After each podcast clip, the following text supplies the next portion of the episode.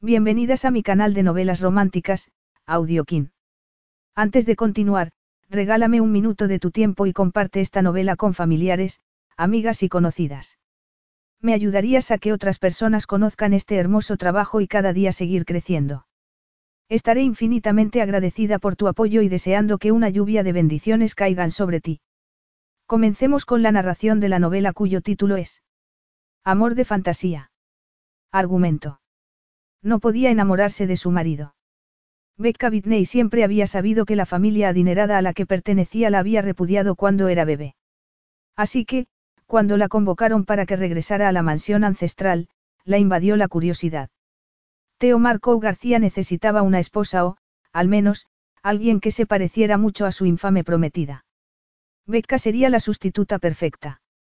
Él trató, hacerse pasar por la heredera de la familia Whitney a cambio de recibir la fortuna que le correspondía, y sin que hubiera sentimientos de por medio. Capítulo 1. La casa no había mejorado desde que ella la había visto por última vez. Se asomaba sobre la elegante Quinta Avenida de Nueva York, con el estilo anticuado de la época dorada. Becca Whitney estaba sentada en el amplio salón, tratando de fingir que no se daba cuenta de cómo la miraban sus dos supuestos parientes. Como si su presencia allí, como la hija ilegítima de su desheredada y menospreciada difunta hermana, contaminara el ambiente. Quizás sea cierto, pensó Becca. Quizá ese fuera el motivo por el que la enorme mansión parecía una cripta fría e impersonal. El intenso silencio, que Becca se negaba a romper puesto que esa vez era ella a quien habían llamado, se quebró de repente con el ruido de la puerta al abrirse. Menos mal, pensó Becca. Tuvo que mantener las manos fuertemente entrelazadas y apretar los dientes para no pronunciar las palabras que deseaba soltar. Fuera lo que fuera, aquella interrupción era bienvenida. Hasta que levantó la vista y vio al hombre que entró en la habitación. Al verlo, reaccionó sentándose derecha en la silla. ¿Es esta la chica? Preguntó él, con un tono exigente. El ambiente cambió de golpe. Ella le dio la espalda a los tíos a los que, en su momento, había decidido que no volvería a ver y se volvió hacia el hombre. Él se movía como si esperara que el mundo funcionara alrededor de él y con la seguridad que indicaba que solía ser de esa manera. Becca separó los labios una pizca cuando sus miradas se encontraron, habían pasado 26 años desde que aquella gente terrible echó a su madre como si fuese basura. Tenía los ojos de color ámbar y la miró fijamente hasta hacerla pestañear. Haciendo que ella se preguntara si se había asustado. ¿Quién era él? No era especialmente alto pero tenía presencia. Llevaba el tipo de ropa cara que todos llevaban en aquel mundo hermético de privilegio y riqueza. Era delgado, poderoso, impresionante. El jersey gris que llevaba resaltaba su torso y sus pantalones negros resaltaban sus muslos musculosos y sus caderas estrechas. Su aspecto era elegante y sencillo a la vez. Él la miró ladeando la cabeza y Becca se percató de dos cosas.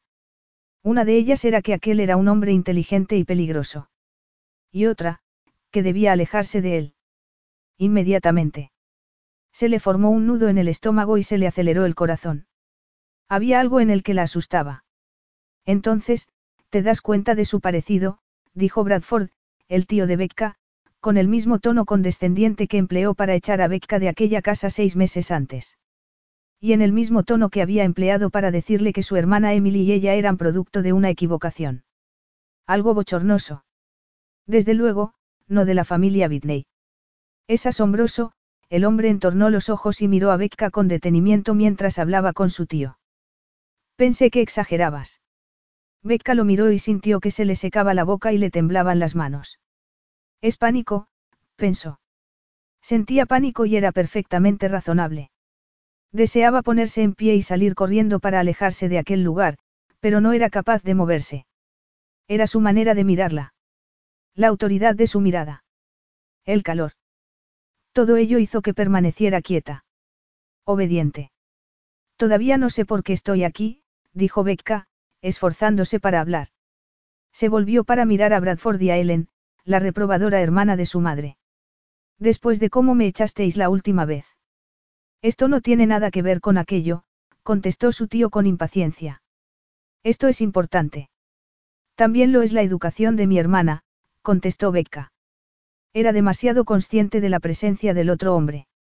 Percibía que él se la comía con la mirada y sintió que se le encogían los pulmones. Por el amor de Dios, Bradford, murmuró Ellen a su hermano, jugando con los anillos de su mano. ¿En qué estás pensando? Mira a esta criatura. Escúchala. ¿Quién iba a creer que era una de los nuestros? Tengo tanto interés en ser una de los vuestros como en regresar a Boston desnuda caminando sobre un mar de cristales rotos, contestó Becca, pero recordó que debía concentrarse en el motivo por el que había regresado allí. Lo único que quiero de vosotros es lo que siempre he querido.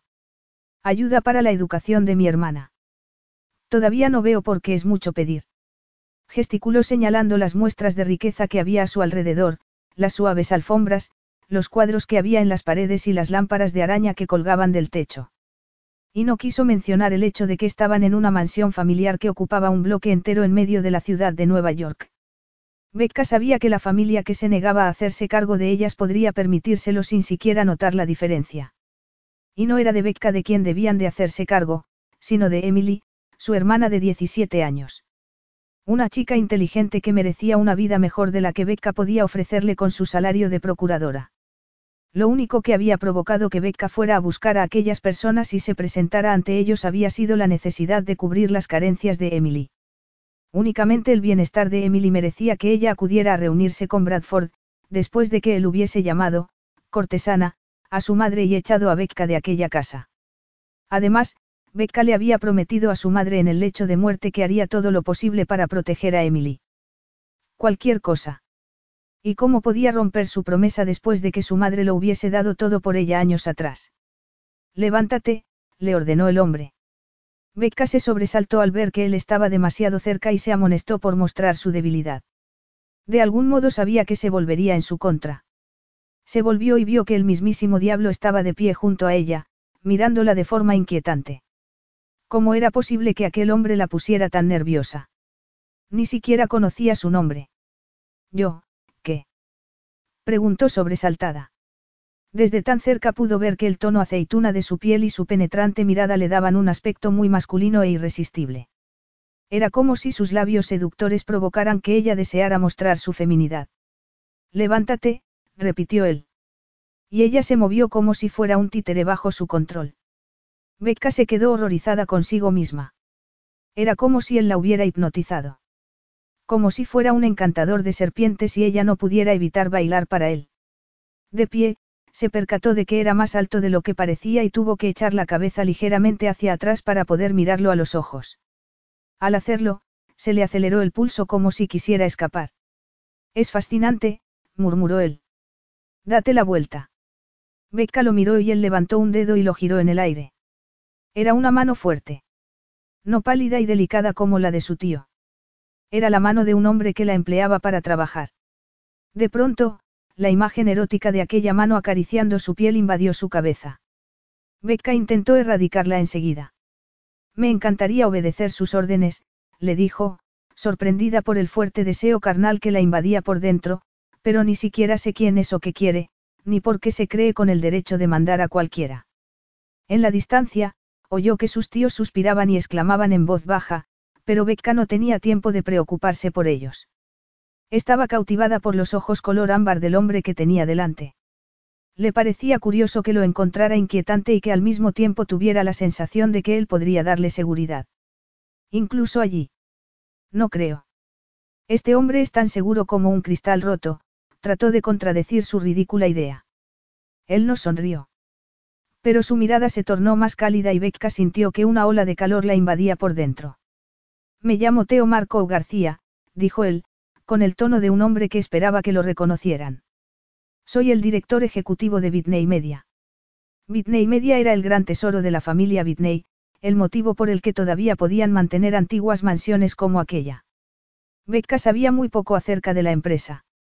Excepto que debido a ella, y gracias a los periódicos, las cadenas de televisión y los estudios de cine, los Bitney poseían muchas cosas, tenían mucha influencia y se consideraban semidioses. Enhorabuena, dijo ella y arqueó las cejas. Yo soy Becca, la hija ilegítima de la hermana que nadie se atreve a mencionar en voz alta, se volvió y fulminó a sus tíos con la mirada. Se llamaba Caroline, y era mejor que vosotros dos juntos. Sé quién eres, contestó él, acallando el sonido que sus tíos habían emitido como respuesta. Y en cuanto a lo que quiero, no creo que sea la pregunta adecuada. Es la pregunta adecuada si quiere que me dé la vuelta en frente suyo, respondió Becca con valentía. Aunque dudo de que vaya a darme la respuesta adecuada. La pregunta correcta es esta, ¿qué es lo que tú quieres y cómo puedo dártelo? Se cruzó de brazos. Becca se fijó en cómo se movía la musculatura de su torso. Aquel hombre era un arma mortal. Quiero que financien la educación de mi hermana, dijo Becca, mirándolo de nuevo a los ojos y tratando de concentrarse. No me importa si es usted el que me da el dinero, o si son ellos. Solo sé que yo no puedo pagársela, la injusticia permitía que algunas personas como Bradford y Ellen tuvieran acceso a estudiar en la universidad sin ningún problema mientras que Becca se esforzaba por ganarse el sueldo cada mes. Era una locura. Entonces, la otra pregunta es, ¿hasta dónde estás dispuesta a llegar para conseguir lo que quieres? Preguntó Teo mirándola fijamente. Emily merece lo mejor, dijo Becca. Haré lo que tenga que hacer para asegurarme de que lo consigue. La vida no era justa. Becca no se lamentaba de nada de lo que había tenido que hacer. Pero no estaba dispuesta a quedar separada y ver cómo se desvanecían los sueños de Emily cuando no era necesario. Y menos cuando le había prometido a su madre que nunca permitiría que eso sucediera. No si Becca podía hacer algo para remediarlo. Admiro a las mujeres ambiciosas y sin piedad, dijo Teo, pero había algo en su tono de voz que a Becca no le gustaba. Al cabo de un momento, repitió el gesto con la mano para que ella girara sobre sí misma. Debe de ser muy agradable ser tan rico como para cambiar el coste de cuatro años de educación por un pequeño giro, dijo Becca, pero ¿quién soy yo para discutir? No me importa quién seas, contestó Teo con dureza en su tono de voz. Becca comprendió que no era un hombre con el que se pudiera bromear. Era la criatura más peligrosa con la que se había cruzado en su vida. Lo que me importa es tu aspecto, añadió él. No hagas que te lo pida otra vez. Date la vuelta. Quiero verte. Increíblemente, Becca se volvió. Notó que se le sonrojaban las mejillas y que las lágrimas inundaban su mirada, pero obedeció. El corazón le latía deprisa, a causa de la humillación y de algo más, algo que la hacía temblar a pesar de que sentía un cosquilleo en el estómago. La última vez se había vestido como si fuera a una entrevista de trabajo, con un traje conservador y sus mejores zapatos. Después, se había odiado por haber puesto tanto esmero en el intento.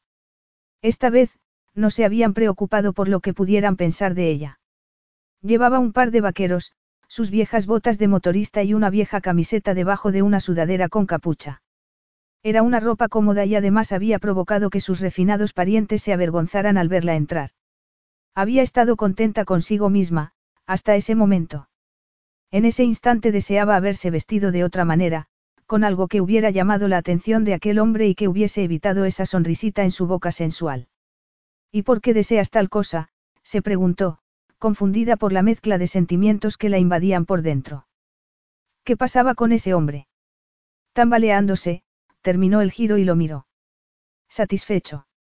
Le preguntó. Con la materia prima sí, dijo él, en tono cortante.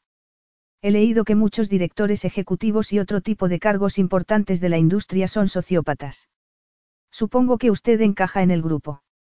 Él sonrió de verdad y fue algo tan inesperado y asombroso que Becca dio un paso atrás. Aquella sonrisa iluminaba su rostro, provocando que pareciera más atractivo y peligroso de lo que cualquier hombre debía ser. Siéntate, dijo él. Era otra orden. Tengo una propuesta para ti. Nunca ha habido nada bueno detrás de esas palabras, contestó ella y colocó las manos sobre sus caderas para disimular su estado. No se sentó, a pesar de que le temblaban las piernas. Es como los ruidos extraños en las películas de terror. No pueden terminar bien. Esto no es una película de terror, contestó Teo. Es una transacción comercial sencilla y poco ortodoxa quizá. Haz lo que yo pido y tú tendrás todo lo que siempre has deseado y mucho más. Vayamos al grano, Becca puso una falsa sonrisa. ¿Cuál es la trampa? Siempre hay una trampa. Durante un instante él permaneció mirándola en silencio. Becca tuvo la sensación de que él podía leer su pensamiento y que notaba lo decidida que estaba a salvar el futuro de su hermana y lo inquieta que estaba por su cercanía. Hay varias trampas, dijo él. Probablemente, muchas de ellas no te gusten, pero sospecho que aguantarás porque pensarás en el resultado final. Sobre lo que harás con el dinero que te daremos si haces lo que te pedimos. Así que las trampas no te importarán, arqueó las cejas. Excepto una. ¿Y cuál es? Sabía que aquel hombre podía destrozarla y que se había contenido por pura coincidencia. Necesitaría muy poco para conseguirlo. Otra sonrisa. O una caricia. Sintió como si hubiera una llama entre ellos y como si algo oscuro y agobiante la rodeara como si fuera una cadena. Como una promesa.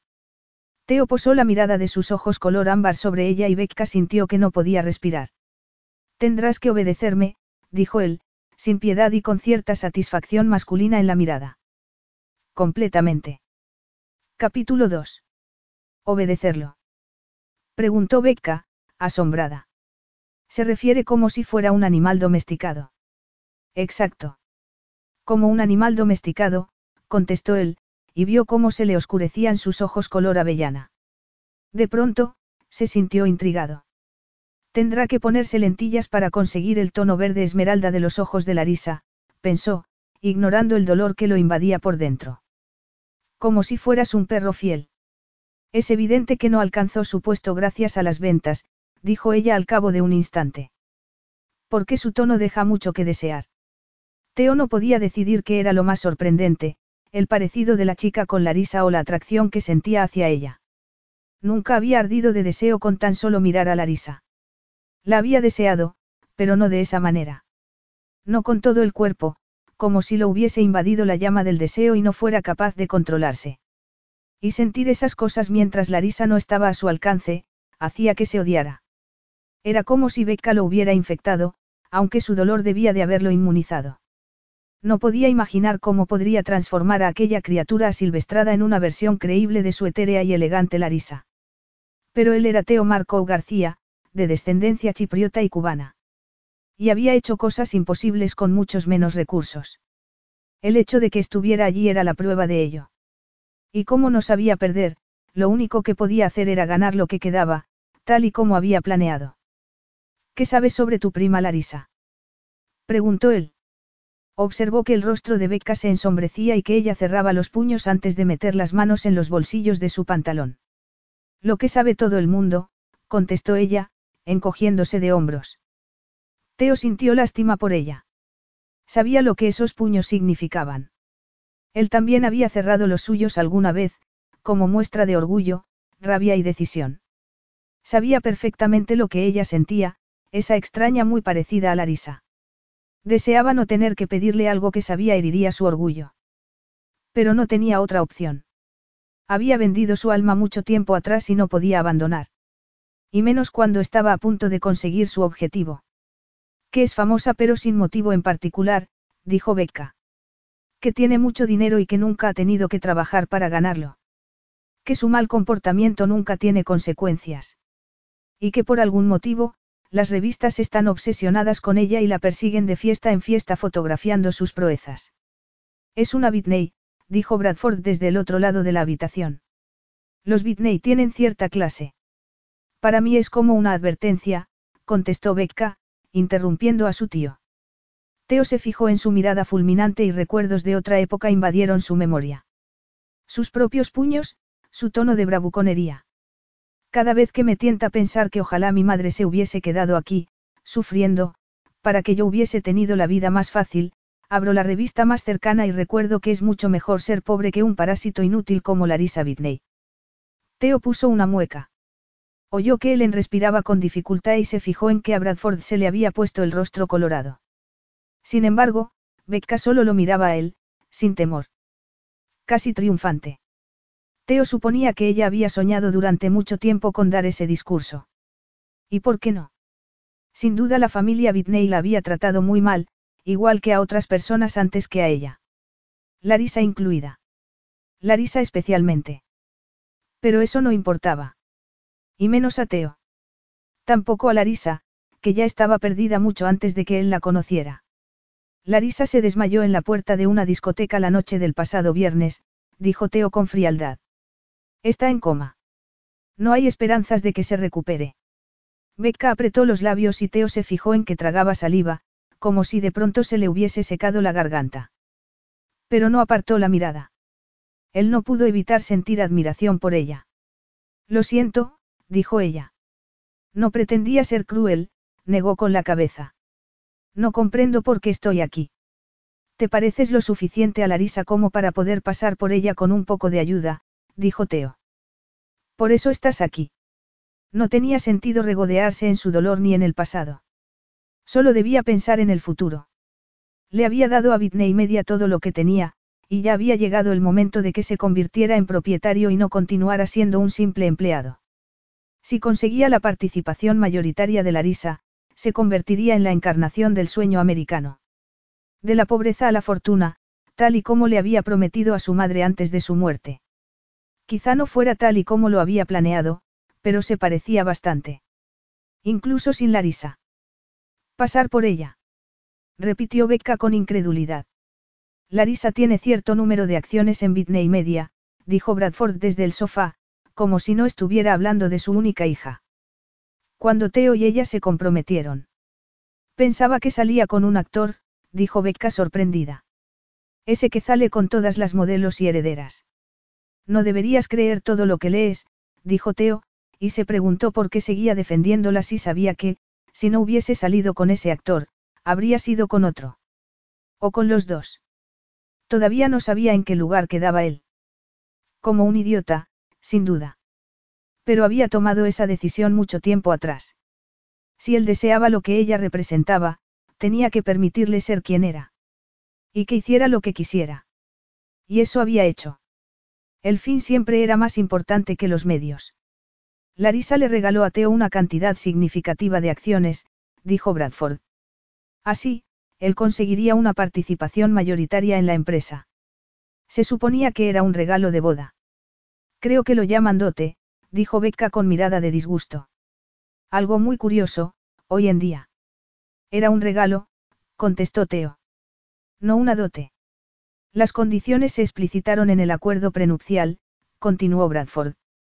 Teo recibiría las acciones en el día de la boda, o en el desafortunado caso de que ella muriera.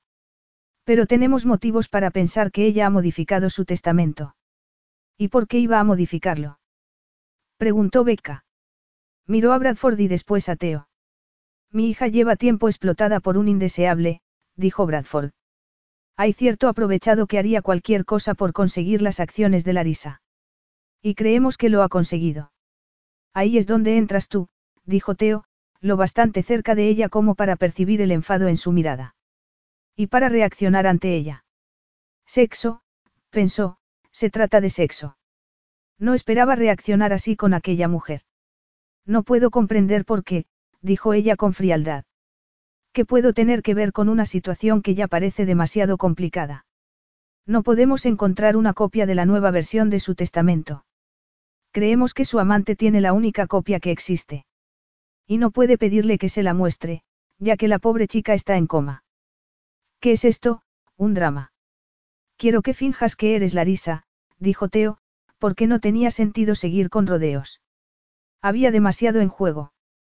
Quiero que lo hagas tan bien como para engañar a su amante. Y quiero que me consigas ese testamento. Se hizo un largo silencio que Becca finalmente interrumpió. No, dijo ella. Eso es todo. Preguntó Teo, sin recordar cuándo había sido la última vez que alguien le había dicho que no. Eso es todo lo que tienes que decir. Desde luego que no es lo único que tengo que decir, contestó Becca. Pero es todo lo que pienso decir. Está loco, miró a sus tíos y frunció los labios. Todos están locos. Nunca me he alegrado tanto de que no quieran reconocerme como familia. Se volvió con la cabeza bien alta y se acercó a la puerta sin mirar atrás.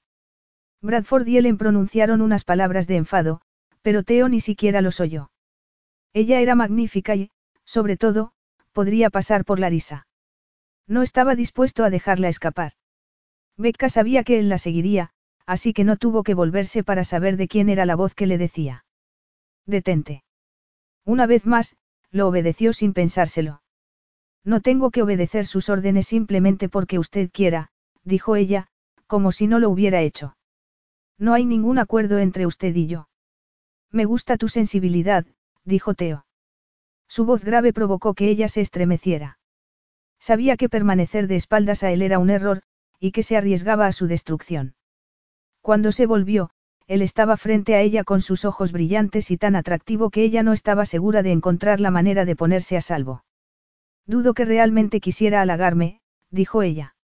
Sospecho que únicamente lo hace cuando está preparándose para imponerse. La diferencia entre la persona que soy y la que crees que soy es que no tengo que imponerme para conseguir mi fin. Suele ser suficiente con mi voluntad. Siento estropearle el triunfo, murmuró ella, pero prefiero mi voluntad a la suya. Estoy a merced de tu sentido práctico. Supongo que aparecerá antes de que cometas el gran error de salir por esa puerta. Sigue siendo parte de su discurso de ventas. No estoy interesada. Ustedes no son más que unos morbosos que esperan que esa pobre chica se muera. No sabes nada acerca de ella, la interrumpió. Tampoco acerca de lo que pasa en esta familia o en esta empresa. No quiero saber nada de ninguno de ustedes. Contestó ella, preguntándose por qué le molestaba tanto oír la verdad. Era evidente que él tenía razón. Ella no sabía nada de la familia que la había rechazado desde antes de su nacimiento. No quiero volver a pensar en ninguno de ustedes desde el momento en que salga por esa puerta. Teo se acercó a ella y Becca supo que aquel hombre era el mismísimo diablo. Si no tenía cuidado, conseguiría ejercer sobre ella un poder que nunca le había permitido a nadie. Aún así, no retrocedió. Ni trató de protegerse como debía. La única persona en la que quiero que pienses es en tu hermana, dijo él. Siempre pienso en mi hermana, gracias, contestó ella. ¿De veras puedes pasar por alto la oportunidad de asegurarle el futuro? Preguntó él.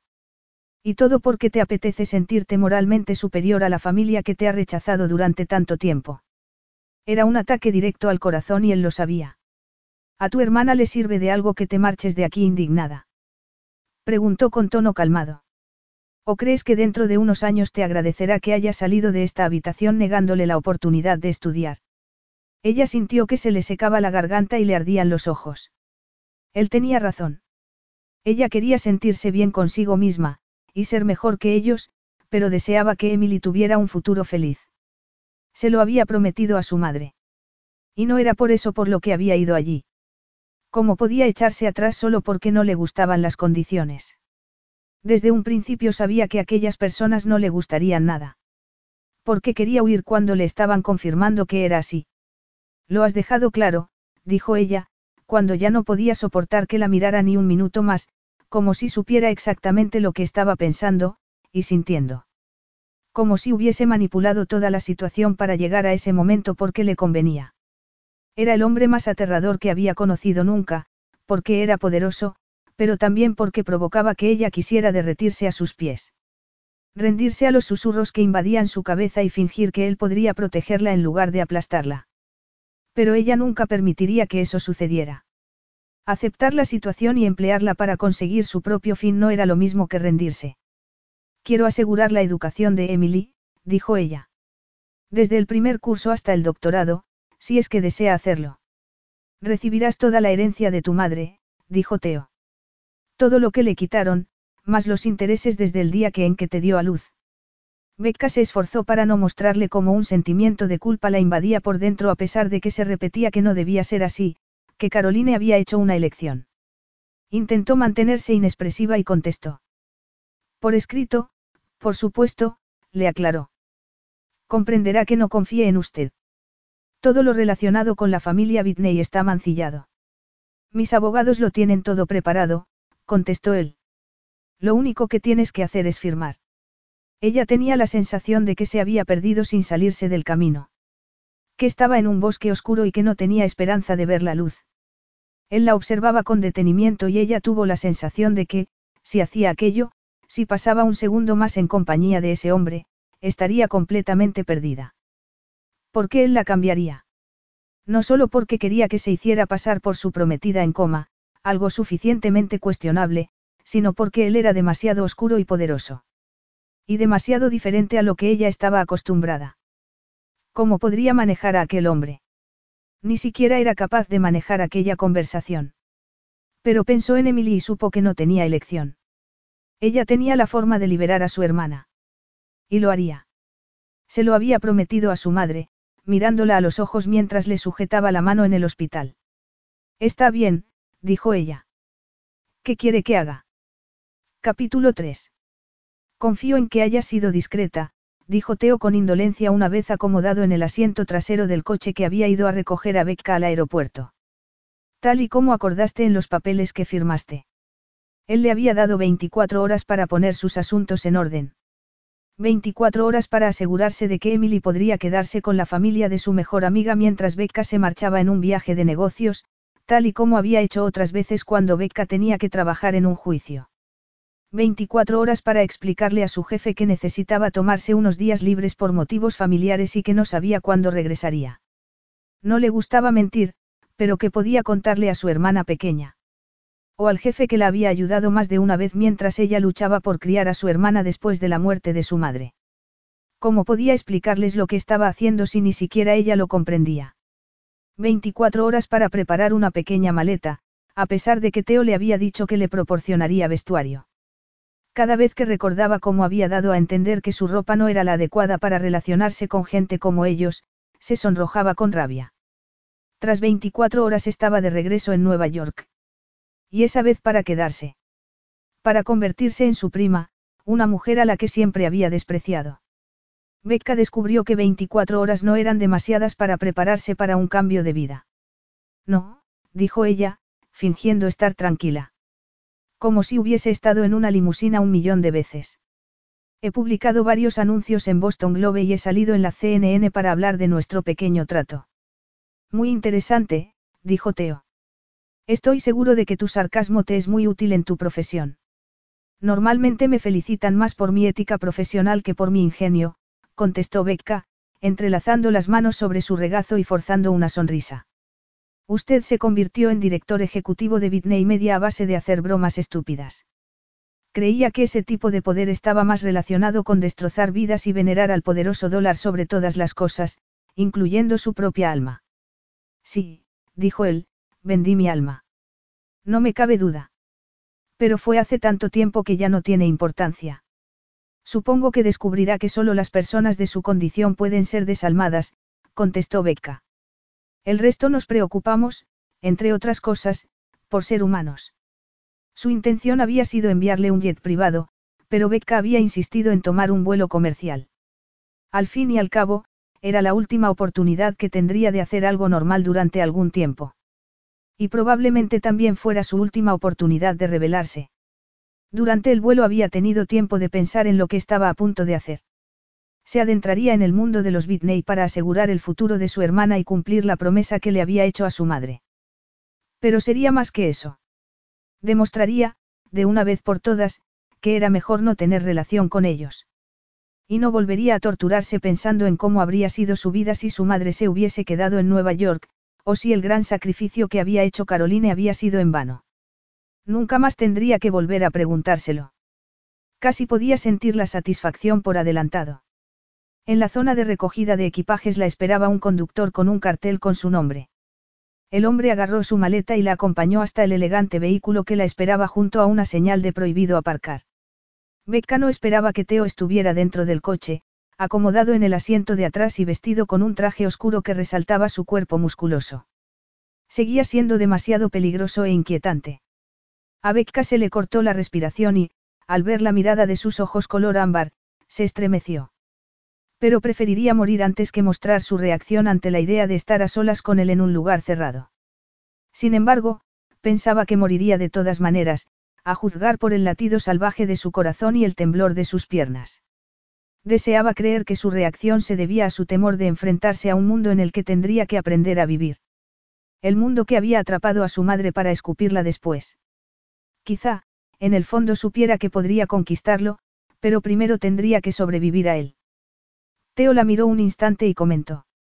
No puedo imaginar cómo has podido llegar a tener esa opinión sobre mí. Acabamos de conocernos. Causa impresión, dijo Becca, deseando que no fuera verdad. Se supone que has de estar impresionada, dijo él con ironía. Sino sobrecogida. Lo estoy, contestó Becca, tratando de recordar quién era ella y por qué estaba allí. Aunque a diferencia de sus subordinados habituales, supongo, estoy más asombrada por su vanidad y arrogancia que por su supuesta magnificencia. Él sonrió y comentó. Y renombrada. Su mirada se volvió más cálida y Becca sintió que una ola de calor la invadía por dentro. Se preguntó cómo sería si él no fuera uno de ellos. Si no fuera el enemigo. Si esa mirada significara algo de verdad. Pero eso era ridículo. Teo se movió una pizca en el asiento. Estaba demasiado cerca. Es una lástima que hayas elegido odiar de manera indiscriminada a todo el que vas conociendo en esta aventura, Rebeca.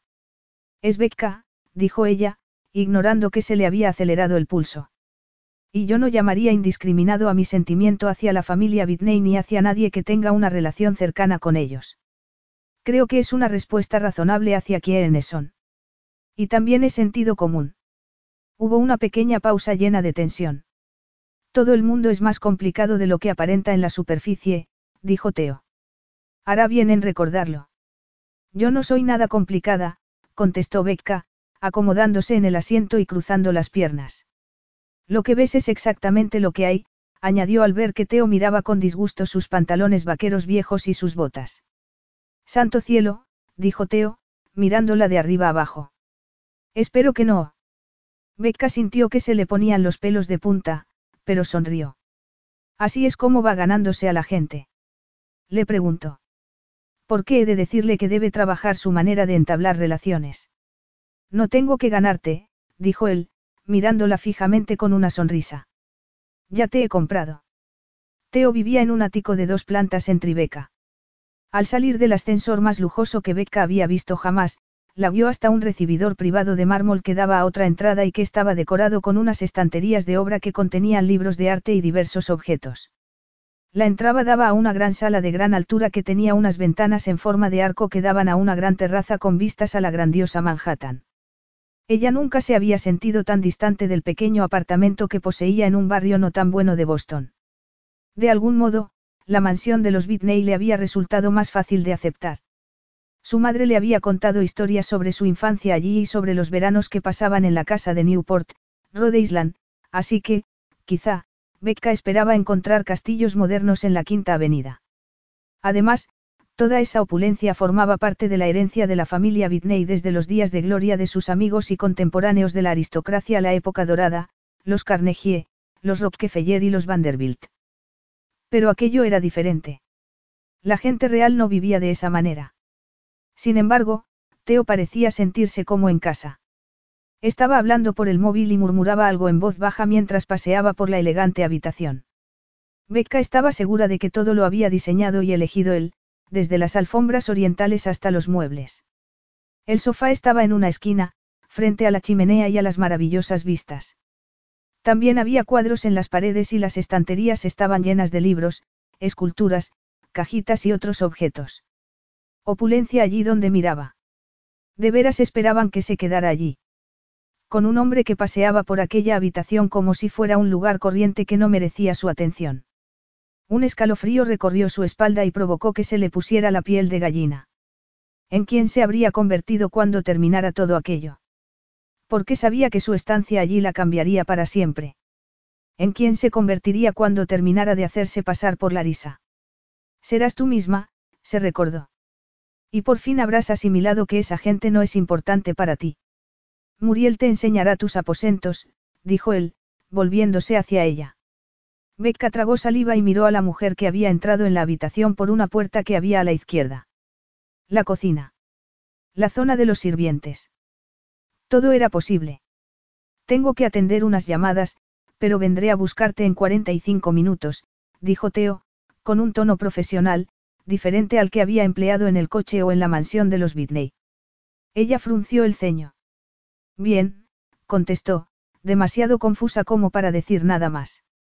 ¿Por qué iba a considerar Teo que aquella situación era otra cosa y no un asunto de negocios?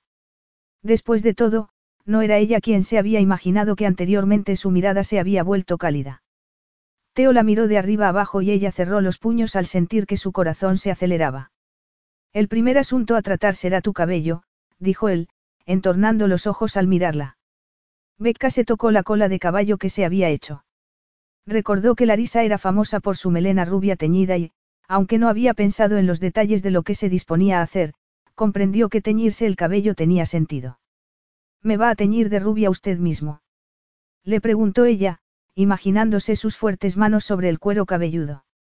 Te convertiré exactamente en lo que tienes que ser, dijo él, como si hubiese escuchado el peor de sus temores. La pregunta es si podrás resistirlo. Puedo resistir cualquier cosa, contestó. Ya lo veremos, ¿no crees? Y con esas palabras, Teo Marco García se marchó, dejando a Becca abrumada en medio de aquella habitación. Acompáñeme, dijo Muriel, sacando a Becca de su ensimismamiento. Rubia es una amenaza aún mayor, pensó Teo con resignación. Entonces, se preguntó por qué había empleado esa palabra. Amenaza. ¿Cómo podía suponer una amenaza? Era Teo Marco García y ella, ella sería aquella en la que él la convirtiera. Miró a la chica que estaba sentada frente al espejo de la habitación de invitados donde la había acomodado. Ella estaba mirando su reflejo con la mirada oscura de sus ojos verdes. Parecía frágil y un poco inquieta, como si no supiera dónde se había metido. Pero sobre todo, se parecía a Larisa. Franoise era una peluquera excelente y sumamente discreta. Además, Teo le había pagado una cantidad extra para asegurar su silencio. El cabello de Becca era una sinfonía de tonos rubios, que acentuaban su parecido con Larisa. Larisa, pero con fuego y emoción en la mirada. Larisa, pero mucho más viva. Más alerta. Sin la mirada sombría. Quizá tuviera la nariz más fina. Su mentón era un poco más prominente y sus labios más carnosos. Pero había que fijarse mucho para ver las diferencias. Si él no supiera que no era así, habría pensado que aquella era Larisa Whitney en persona. Nadie miraría a aquella mujer y pensaría que no era la verdadera. Porque nadie veía lo que no esperaba ver. Teo lo sabía mejor que nadie. Cuando conoció a Larisa, ella pensó que llevaba a casa al tipo de hombre que sus padres odiarían, como un gesto más de rebeldía. Ella no tenía ni idea de lo ambicioso que era Teo. No en un principio. El parecido con ella es extraordinario, dijo él, porque llevaba mucho tiempo mirándola y notaba que Becca intentaba ocultar su nerviosismo. Incluso se compadecía de ella. Recordaba lo nervioso que se había puesto cuando Larisa se fijó en él para elegirlo después, y lo helado que se había quedado cuando por fin comprendió que solo quería utilizarlo para horrorizar y enfurecer a Bradford. Y también lo mucho que le había costado convertirse después en el favorito de Bradford. Ella nunca se lo había perdonado. Teo se veía reflejado en el espejo, merodeando detrás de ella como un animal. Negó con la cabeza. Así era como Larisa lo había hecho sentir, como un canalla maleducado. Pero ella no era Larisa. Era solo una copia, y esa mujer no tenía por qué ser más considerada que él. Menos, quizá, puesto que en Manhattan los amigos se hacían por dinero, sobre todo cuando iba emparejado con el poder y la sangre azul. Como deseaba que aquella mujer fuera real. Y que fuera suya. Nunca me había dado cuenta antes, dijo Becca, moviendo la cabeza de lado a lado. Él habría pensado que estaba tranquila de no ser por cómo movía la rodilla con nerviosismo. Un tic que tendremos que erradicar, pensó él. Larisa nunca había sido nerviosa. Te odiaba la idea de que ella estuviera en coma, y que ya se hablara de ella en pasado. Le parecía terriblemente injusto que esa mujer, la que se hacía pasar por ella, fuera tan enérgica cuando Larisa no podría volver a serlo nunca más. Que Becca estuviese liberada de todo lo que había aplastado y arruinado a Larisa. Que se pareciera tanto a lo que Larisa había sido mucho tiempo atrás, cuando él la vio por primera vez y, en cualquier caso, a cómo él había pensado que era antes de conocerla de verdad. Me cuesta creerlo, dijo él. Larisa es una célebre belleza mundial. Por tanto, con tu constitución y el parecido que tienes con ella, tú también lo eres. Ella lo miró a través del espejo. Resulta que soy una mujer diferente, arqueó las cejas como retándolo. Y a pesar de todo, él la deseó. Mi vida nunca ha tenido, ni tendrá, nada que ver con mi parecido a Larisa Whitney. De hecho, dijo volviéndose para mirarlo, te contaré un pequeño secreto. En la mayoría de los lugares, Larisa Whitney es el remate de un chiste. Te sugiero que no cuentes el chiste aquí, dijo Teo, y se percató de que a Becca se le sonrojaban las mejillas. Una ola de deseo lo invadió por dentro, porque Larisa nunca había reaccionado ante él. Ella lo toleraba, lo alejaba de su lado y fingía ser amable si había gente delante, pero nunca reaccionaba ante él. No como una mujer debía responder ante un hombre. No de esa manera. Pero él no podía permitirse pensar en ello. No debería desear a ese fantasma. Era la peor de las traiciones. No le había prometido a Larisa que nunca la trataría de ese modo, hiciera lo que hiciera. Independientemente de cómo lo tratara él. ¿Qué tipo de hombre era para ignorar todo eso? Becca solo podía interesarle por lo que su rostro podía ofrecerle, por lo que él merecía después de todos esos años de juegos y promesas rotas por parte de Larisa. Pero su cuerpo no le prestaba atención. Para nada. Ya no hay vuelta atrás, ¿no es así? Preguntó Becca. Me has convertido en ella. Enhorabuena. Teo esbozó una sonrisa. He pedido que te peinen y te tiñan como a ella, la corrigió. No nos adelantemos. También está el asunto de tu vestuario y, por supuesto, tu historia personal. Me duele decir esto, pero, en lo que a genética se refiere, soy a como ella. Lo único es que a mí no me han servido durante toda la vida. Pero a ella sí, dijo él con brusquedad. Y esa es una de las mayores diferencias que tenemos que pulir si vas a pasar por ella.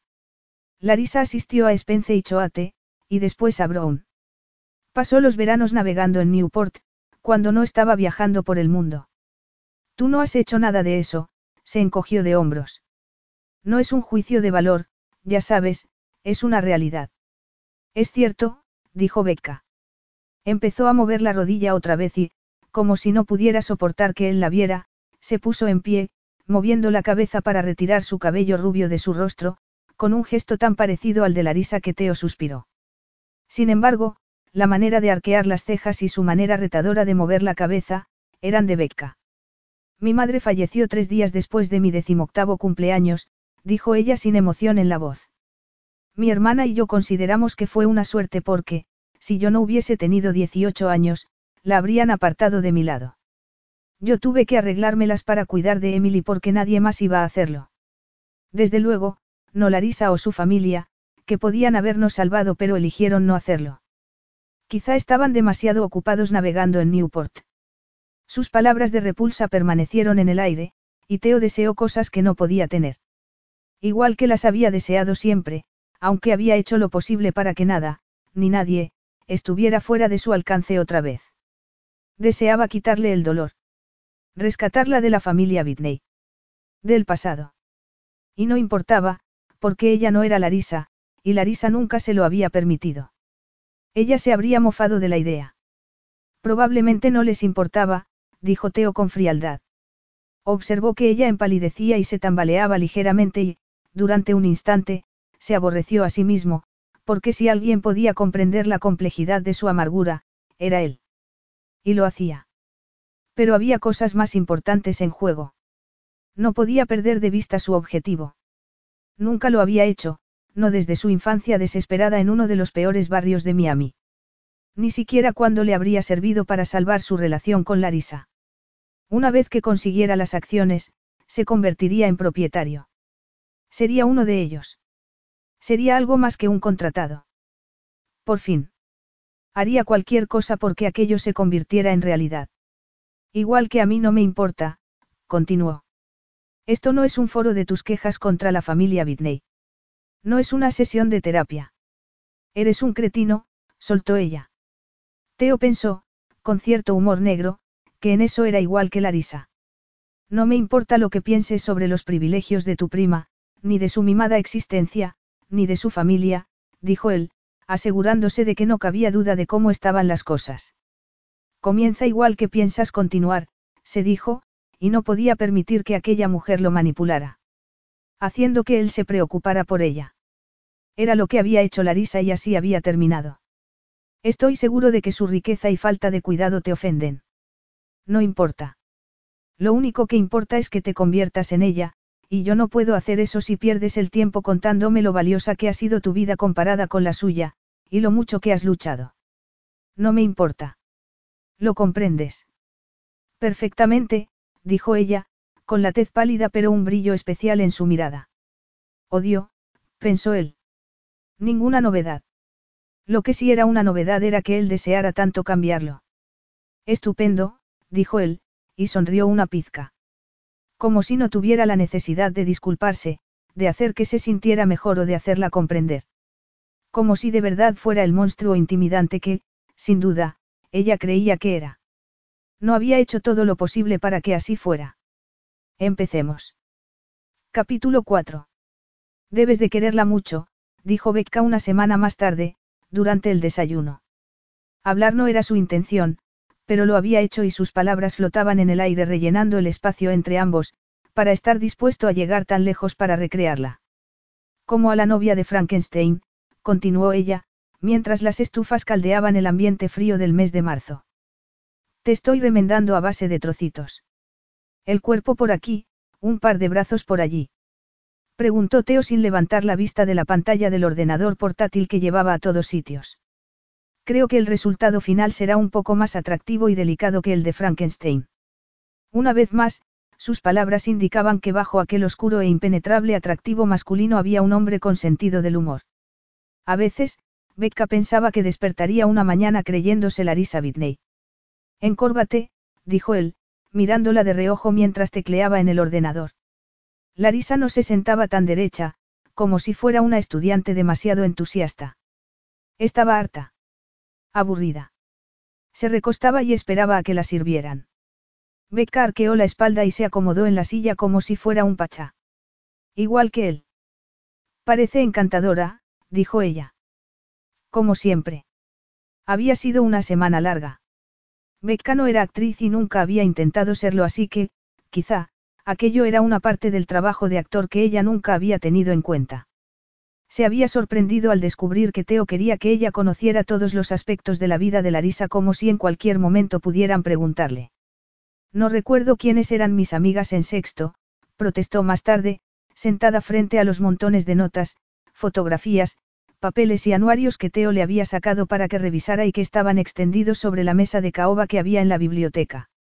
Teo estaba sentado en una de las butacas de cuero que había junto a la chimenea de piedra, jugando con un globo terráqueo.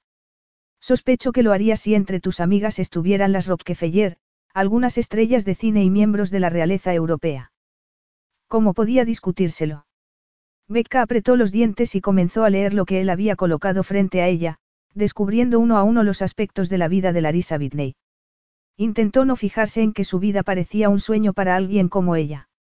Viajes por Europa, vacaciones en Hawái y ranchos de lujo junto a las montañas rocosas. Estancias en las Maldivas por Semana Santa, fiestas de fin de semana en los Hamptons. Fiestas de Año Nuevo en las mansiones de Cape Cod y vacaciones con la familia en la casa de la playa que tenían en Newport. Equitación, clases de baile, de inglés, de francés e italiano con profesores particulares, puro lujo servido en bandeja de plata. Una y otra vez. Becca era un año o así más joven que Larisa, y cuanto más leía sobre cómo se había criado su prima, más le costaba seguir en la brecha. Pero lo hizo. Los días se convirtieron en una rutina. Se levantaba temprano para desayunar con Teo, después pasaba una hora en el gimnasio privado, situado cerca del despacho de Teo en la primera planta del ático, con el entrenador personal más sádico posible, Teo en persona. Estoy en perfecta forma física, dijo ella, cuando él le mandó que levantara más peso antes de hacer otra serie de carrera en la cinta de correr. Becca había llegado a odiar la cinta de correr. Nadie lo discute, dijo él. Su manera de mirarla hizo que ella deseara llevar una capa larga en lugar de un top y un pantalón corto. Becca sintió que su cuerpo reaccionaba y que se le erizaba el vello. No estamos hablando de nuestra realidad. Estamos hablando de la estética exigida en los círculos en los que se mueve la risa. ¿Te refieres a esos círculos donde no se come y se consumen todo tipo de drogas caras? Contestó ella. Larisa solía hacer de modelo en su tiempo libre, Rebecca, dijo él, en tono cortante, como mofándose de ella por creer que tenía derecho a opinar. No sé si últimamente has mirado las revistas de moda, pero, por desgracia, la imagen preferida es la de las chicas escuálidas. Tú no estás lo suficientemente delgada. Me llamo Becca, dijo ella, jadeando a causa de la mezcla de ejercicio, rabia y la presencia de Teo, vestido con pantalón corto y una camiseta apretada que resaltaba sus músculos. Corre más deprisa, le aconsejó él. Y habla menos. Era un hombre imposible y exasperante. Esa era la conclusión a la que había llegado durante la primera semana en su compañía constante. Horas interminables de estudio sobre la vida de Larisa, tardes dedicadas al maquillaje y al vestuario, en las que tenía que probarse la ropa de Larisa, demasiado pequeña, descocada y estrafalaria para Becca. Este vestido me queda ridículo, murmuró en una ocasión. ¿Dónde se puede ir con esto? Es un vestido hecho a medida por Valentino, le había contestado Teo arqueando las cejas, como si estuviera sorprendido porque Becca no lo hubiese sabido. No me importa lo que sea, contestó Becca sonrojándose. Una vez más había demostrado que era una provinciana aunque nunca lo admitiría. Nunca. Ella lo miró a través del espejo del vestidor de la habitación de invitados. Es muy feo. Tu trabajo no es elegir las prendas que te gustaría ponerte durante un día en tu vida, contestó Teo, con ese tono que hacía que ella deseara obedecerlo, complacerlo, casi tanto como deseaba salir corriendo de su lado. Él se acercó a ella y se colocó detrás. Porque ese día sería peor que enfrentarme a la muerte, dijo ella, fingiendo que no había notado el calor que desprendía su cuerpo al estar tan cerca. Ni cómo se le habían endurecido los senos y cómo le ardía la piel. Se odiaba por tanta debilidad. La idea es observar un vestido como este y tratar de comprender el arte de su creación, dijo él, acercando la cabeza a la de ella. El brillo de su mirada la hizo creer que él no era lo que parecía. Que no era otro de los acólitos de la familia Whitney. Larisa tenía mucho estilo propio. Tú no tendrás que vestirte sin ayuda, pero comprender lo que le gustaba te ayudará a comprenderla a ella. Lo único que comprendo es que la gente rica tiene el tiempo y el dinero para elegir ropa para aparentar en lugar de para un propósito, como vestirse sin más. Eligen vidas enteras solo para aparentar, dijo Teo, mirándola a los ojos. ¿Por qué pueden? Y cuando hablas de ellos, también te refieres a ti, susurró ella, desesperada por parecer feroz y no solo desafiante. Estás aquí para entender a Larisa, dijo él. No a mí. Y no deberías intentarlo. Dudo que te guste lo que vas a encontrar. ¿Qué quería decir? Que durante un instante ella había deseado ser Larisa para él. Era más fácil cuando él estaba atendiendo a sus múltiples tareas como director ejecutivo de Bitney Media, encerrado en el despacho de casa que tenía ascensor propio, de forma que las numerosas reuniones podían celebrarse sin que nadie se sentara al otro lado del recibidor mientras ella aprendía a ser una dama aburrida e insulsa de la alta sociedad que se suponía estaba ingresada en un centro de rehabilitación, a salvo de los periodistas. Pero la falta de accesibilidad de Larisa no servía para evitar que en los periódicos se especulara sobre su desmayo en público. Habían contratado a médicos, que nunca la habían tratado, para que opinaran sobre el proceso del tratamiento. Y habían publicado varias de sus fotos más vergonzosas bajo llamativos titulares que supuestamente expresaban preocupación. Becca estaba casi tentada de sentir lástima por la pobre chica. Casi. Becca pasaba muchas horas en casa paseando de un lado a otro como un fantasma. La presencia de Teo la inquietaba y la enfurecía, pero no podía negar que se le aceleraba el corazón cada vez que él regresaba a su lado.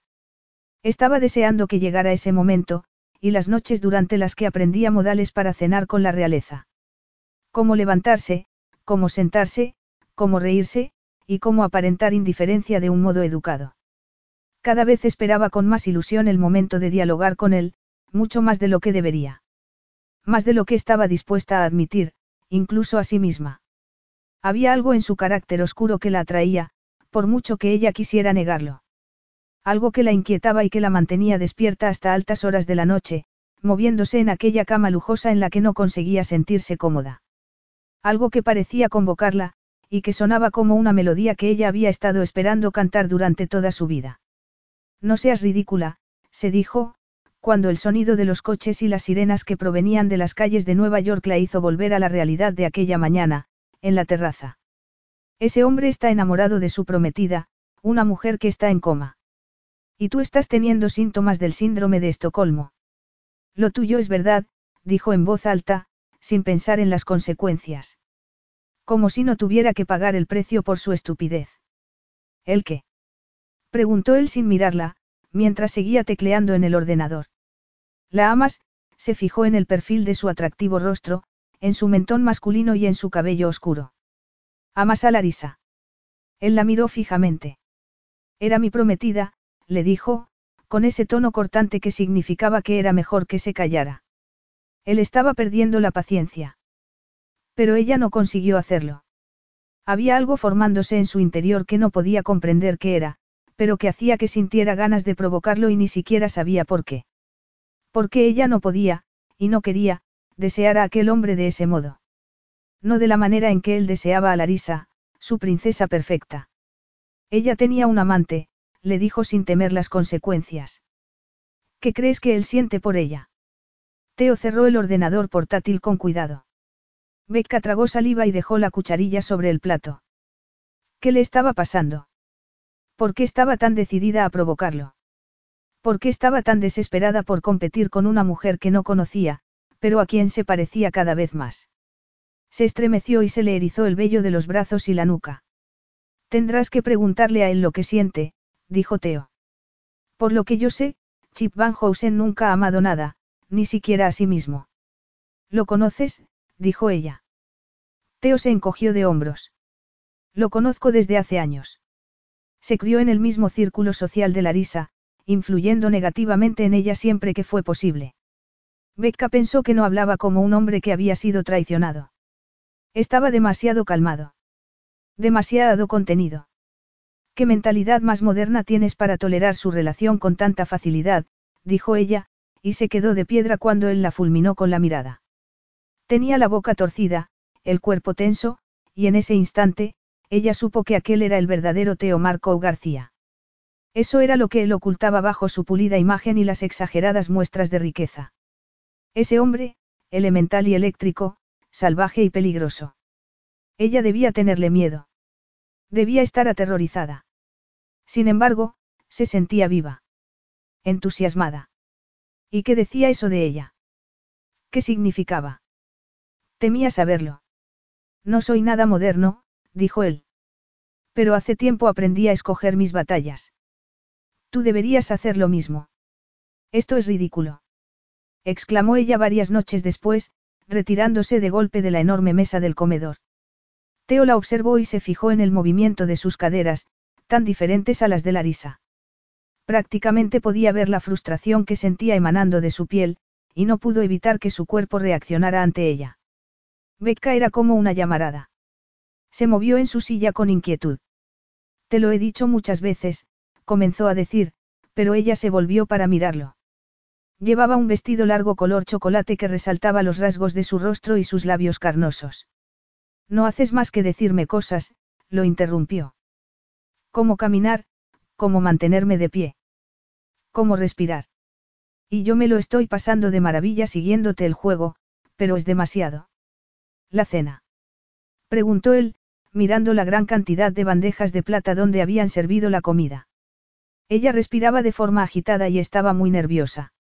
Le notificaré al cocinero que no te ha gustado. La comida es perfecta, dijo ella con un suspiro. Siempre lo es. Estoy segura de que tú exiges que sea así.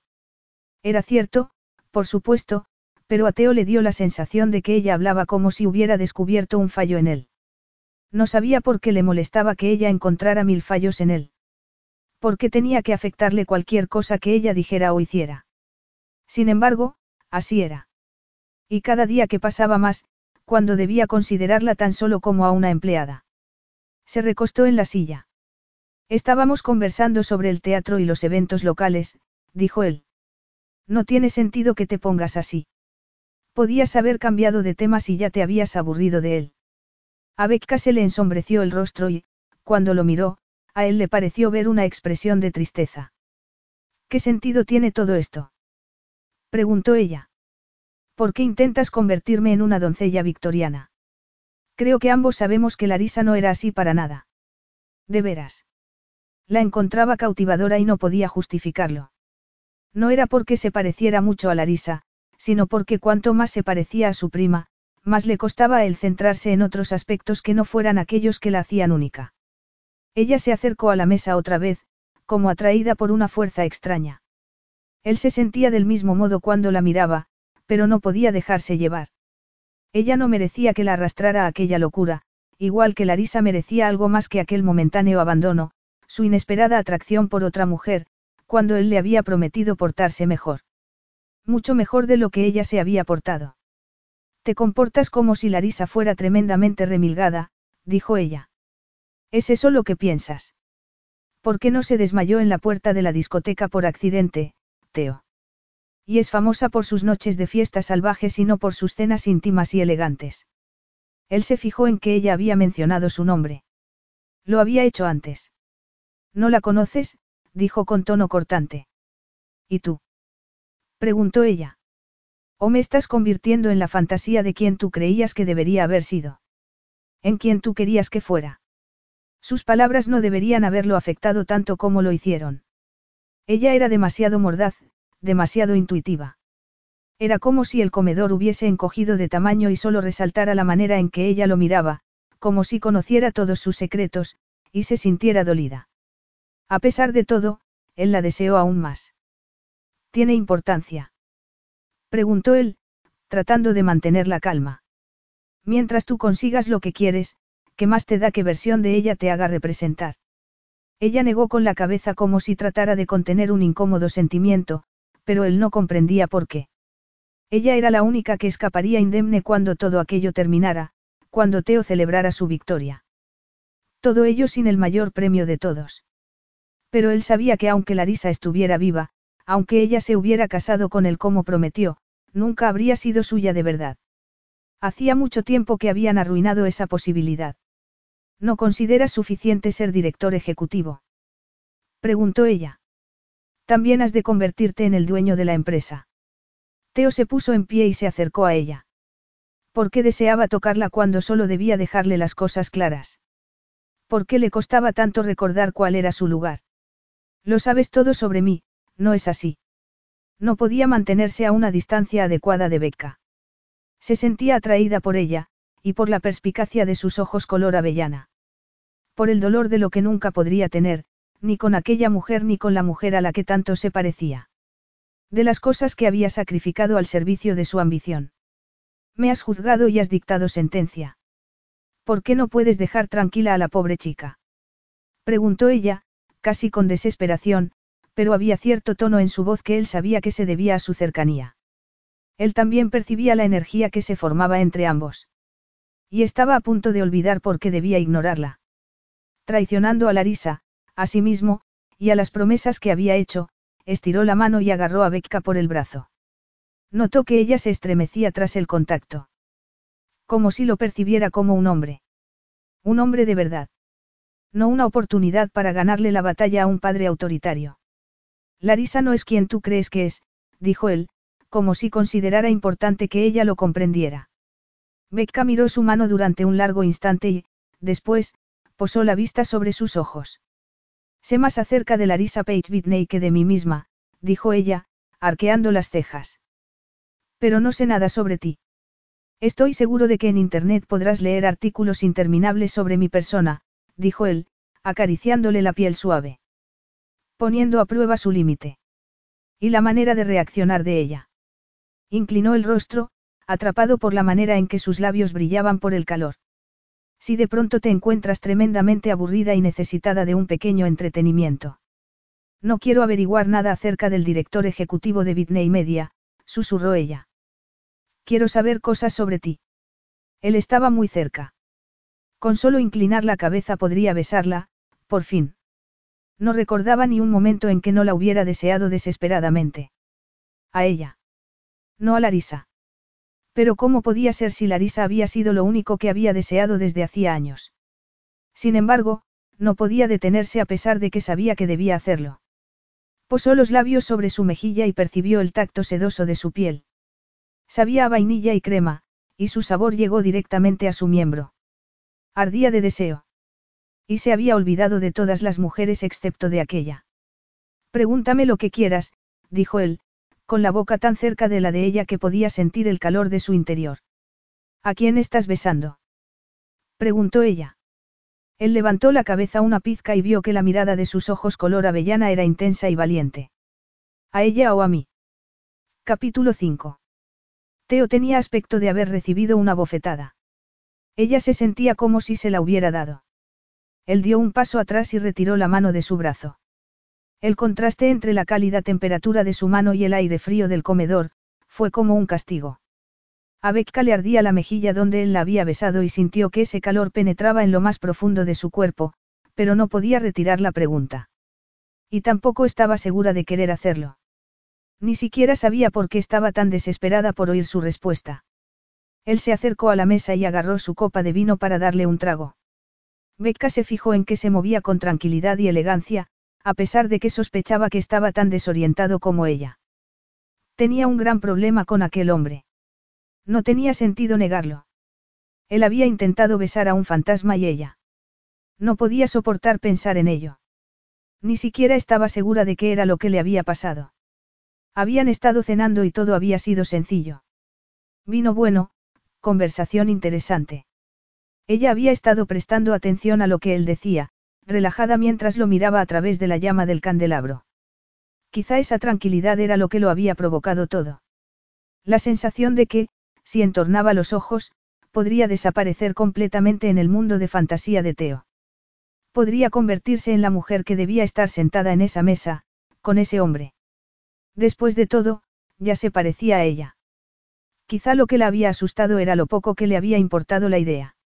Solo quería utilizarte porque te pareces a ella, dijo él. No esperaba más que eso. Quizá fuera una artimaña compleja, pero una artimaña sin más. No imaginaba que te desearía.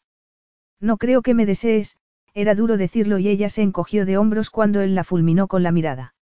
Se le aceleró el pulso, y después sintió que se derretía ante él. Hizo un esfuerzo para respirar y seguir hablando. Creo que no es a mí a quien deseas. Cuanto más me parezco a ella, más me miras. Y más la deseas, sonrió, a pesar de que sus palabras provocaban más dolor del que debieran. Tiene sentido. Ella es tu prometida y la has perdido. Sería extraño que no sintieras estas cosas. Él soltó una risita triste y retumbó en la amplia habitación. No la conoces. Estás hablando de fantasías y sentimientos. De juegos. Mi relación con Larisa no era nada parecida a lo que imaginas. ¿Y por qué querías casarte con ella? Preguntó Becca. Solo era un trato. Una transacción económica. No le resultaba difícil creerlo, en teoría. Después de todo, ella misma no era más que una transacción económica. Teo puso una mueca y metió las manos en los bolsillos de su traje elegante. Era la primera vez que ella lo veía ligeramente inquieto y no pudo evitar contener la respiración. Desde que empecé mi carrera profesional en Bitney Media se hizo evidente que yo estaba encaminado a lo más alto, dijo él. Todo el mundo sabía que yo no quería otra cosa y, muy pronto, Bradford se fijó en mí. Pero Bradford prefiere mantener el control de su empresa familiar dentro de la familia, la miró con frialdad. Así que, Larisa era tu mejor baza, Becca trató de no mostrar decepción en su tono de voz. ¿Cómo podía haberse convencido de que un hombre como aquel podía haberse enamorado? O de que, en cierto modo, era diferente a su tío. ¿Cómo podía habérselo creído? Él, al igual que Bradford, quería todo lo que pudiera conquistar. Todo lo que consideraba suyo. ¿Cómo podía ella haber olvidado los motivos por los que estaba allí? Ese era el hombre que había ordenado que se diera la vuelta delante de él para observarla con detenimiento. Ese era el hombre que había evitado que saliera de la mansión de los Whitney. ¿Y de qué no era capaz ese hombre? Una vez más te confundes, dijo Teo, con ese tono de voz que la hacía estremecer. Ella no era mi mejor baza. Yo era la suya. No acabé en Whitney Media por accidente, dijo Teo, sorprendido de estar hablando de su pasado. Había algo en la manera en que Becca lo miraba, como si ella creyera que él le debía una explicación. ¿Y por qué él había decidido hablar? No ocurrió sin más. Luché para llegar aquí, en cada momento del camino. Así que no llegaste al poder a base de pisotear a los demás. Preguntó Becca arqueando las cejas. Creía que ese era el primer paso de cualquier futuro magnate.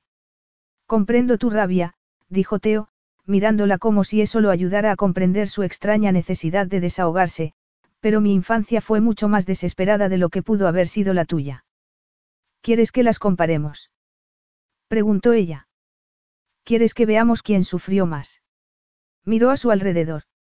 A mí me resulta evidente que uno de nosotros salió ganando mucho más. No es una competición, dijo él. Pero si lo fuera, yo ganaría. Teo recordó el calor y el miedo. Aquellas noches cerradas de Florida en las que su familia se abrazaba en la oscuridad para evitar a las bandas callejeras, las pistolas y la violencia de la calle. Y yo que pensaba que eras uno de ellos, dijo ella, mirándolo de arriba abajo. Después, lo miró a los ojos y se encogió de hombros. Colegios privados, veranos en Cape, camisetas de rugby y un Golden Retriever. El paquete completo.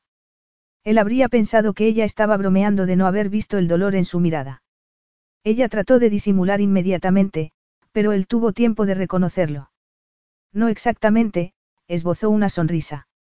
Mi padre murió de forma inesperada, dejando a mi madre en Miami, valiéndose por sí misma, ya que la familia cubana de mi padre le había dado la espalda por casarse con una inmigrante grecochipriota.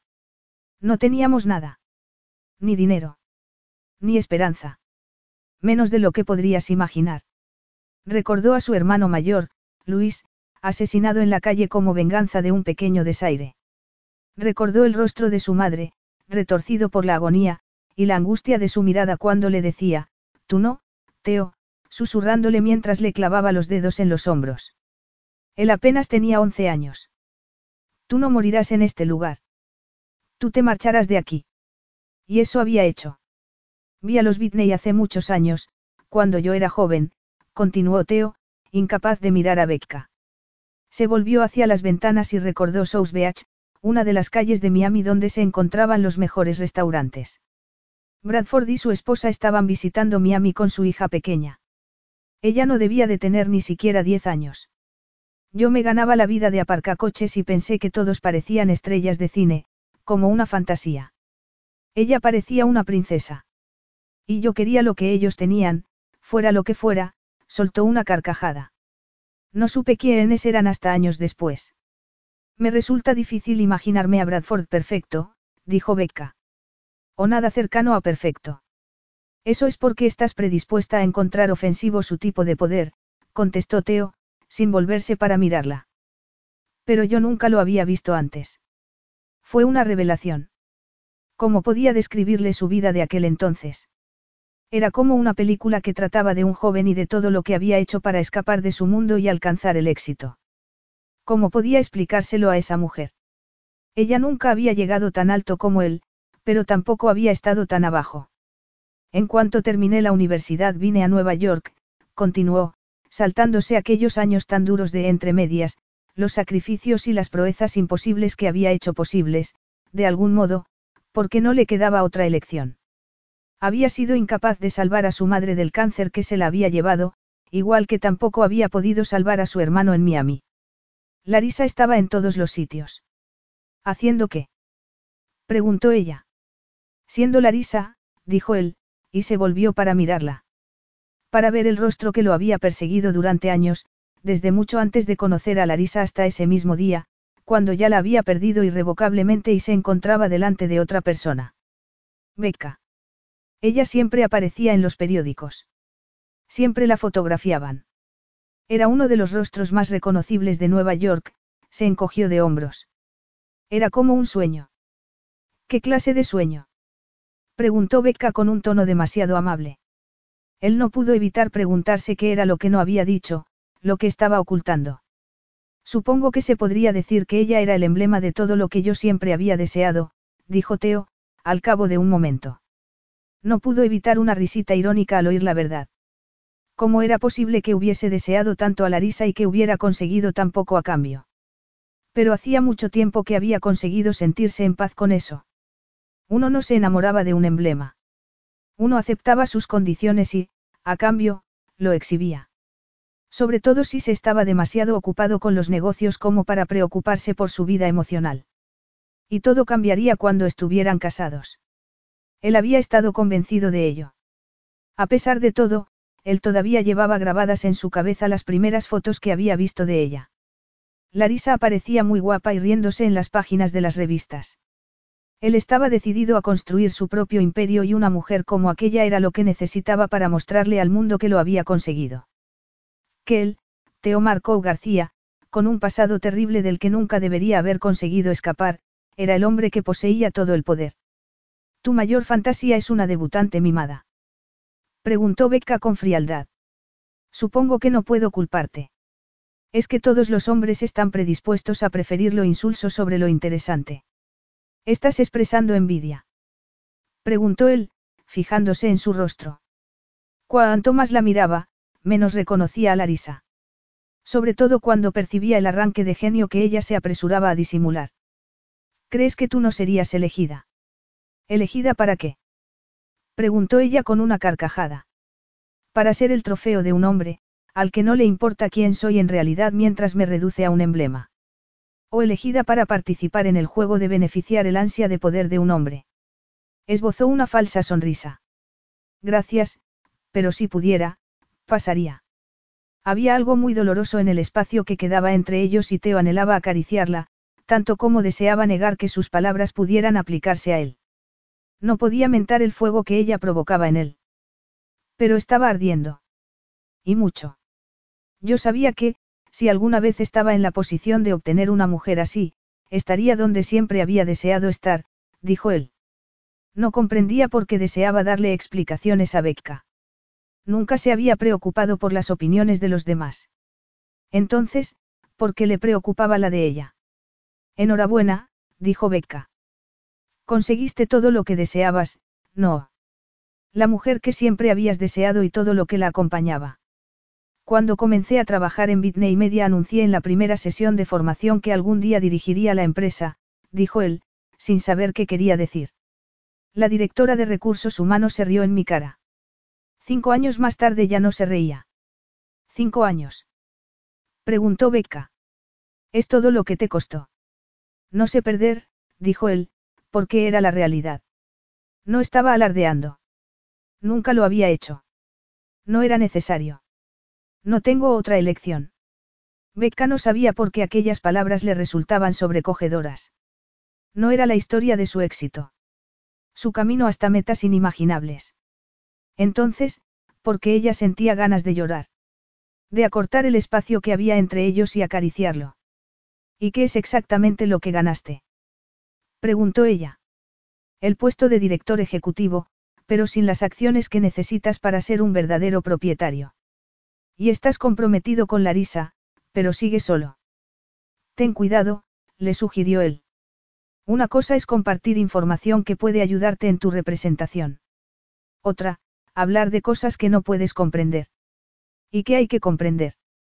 Preguntó ella, como si no se hubiera percatado de la oscuridad de su mirada.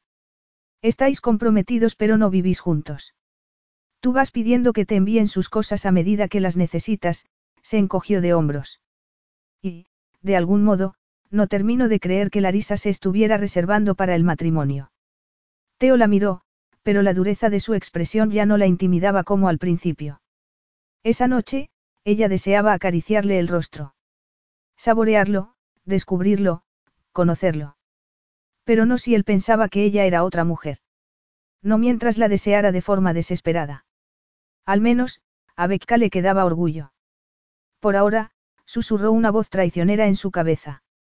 Nunca fue una relación convencional, dijo él con frialdad. ¿Cómo podía haberlo sido?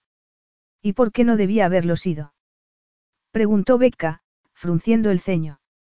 Ella podría haber elegido a cualquiera, dijo Teo, pero algo en su voz indicaba que era él quien no se merecía a aquella chica egoísta. Pero me eligió a mí y, más tarde, aceptó casarse conmigo cuando decidimos que sería lo más beneficioso. Era una buena baza para la interminable batalla que libraba con su padre, pero ella también sabía que yo la comprendía. ¿Qué esperaría a que se acomodara en la relación? Que no la forzaría a nada que no estuviera preparada para aceptar. ¿Cómo la fidelidad? Preguntó Becca. Ella no era la mujer que yo imaginaba que era antes de conocerla, dijo Teo, ignorándola. Pero tampoco era el monstruo que tú imaginas que es, suspiró y negó con la cabeza. Intenta imaginarte su vida. Becca no pudo evitar soltar una risita. Veía su reflejo en el espejo que había en la pared del fondo y le resultaba muy similar a las fotos que había visto de Larisa. Vestida para matar, llena de joyas, y con nada más importante en su agenda que otro evento benéfico, otra inauguración de arte, otra fiesta. De veras Teo pensaba que Becca no se había empapado de esas revistas. Odiándose a sí misma por la fascinación que le causaba la vida que podía haber tenido, y la persona que podía haber sido. He imaginado su vida innumerables veces, dijo Becca, tratando de controlar la rabia que sentía por la injusticia de todo aquello. He imaginado lo que podría hacer con su dinero, cómo apreciaría las vacaciones, la ropa, las fiestas y las oportunidades que a ella tanto le aburrían. ¿Es eso lo que quieres que imagine? Te habrás fijado en que Bradford Whitney es la última persona del mundo que alguien querría tener como padre, dijo Theo. Él provocó que la pobre madre de Larisa sufriera una crisis nerviosa. Ya nunca sale de su casa en Francia, se ha convertido en una reclusa. Te lo repito, ¿qué es lo que quieres que imagine? Lo que es tener un mal padre. Yo tengo uno de esos. En el momento en que echaron a mi madre de la familia Whitney, mi padre desapareció. Pero mi madre no pudo refugiarse en una casa en Francia para recuperarse. Tuvo que buscarse la vida para ser una madre soltera. Imagina cómo debió de ser para ella criarse en esa casa, con esos padres, contestó Teo. Nunca fue tan fuerte como tú. Nunca tuvo una oportunidad. Tuvo todas las oportunidades, contestó Becca. Sentía que le ardía el rostro y sabía que estaba hablando demasiado. Sintiendo demasiado. Era fuerte por naturaleza o simplemente no le había quedado otra opción. Más oportunidades que con las que sueña la mayoría de la gente. Tenía dinero, dijo Teo. No es lo mismo. ¿Cómo has podido criarte donde te has criado, y empatizar con una pobre niña rica como ella? Preguntó Becca, incapaz de contener sus emociones. Rica no significa feliz, contestó él. Pero sí significa rica, soltó Becca, furiosa. Con él. Con Larisa. Con aquella situación porque estaba perdiendo el control. Ella tenía todas las ventajas del mundo. Es la chica más triste que he conocido, dijo él, mirándola de un modo que hizo que se le detuviera el corazón por un instante. ¿Te refieres a su dolor emocional? Susurró ella. ¿Sabes quién tiene tiempo para el sufrimiento emocional, Teo? Las mujeres como Larisa, esas que no tienen que preocuparse por nada más. Ni siquiera por cómo va a conseguir su siguiente comida. Ni de cómo va a pagar el alquiler. ¿No la conoces? añadió él. Me pregunto si tú la conoces, soltó ella. Estás tan ocupado buscando excusas para ella, incluso me has traído aquí para fingir que soy ella porque te traicionó de varias maneras, y todavía quieres defenderla. No voy a escuchar esto. Querías que estudiara su vida, y lo he hecho, dijo Becca, confiando en hacerle daño. Deseaba que despertara y viera la verdad. La mujer que albergas en tu imaginación no existe, Teo. Nunca existió.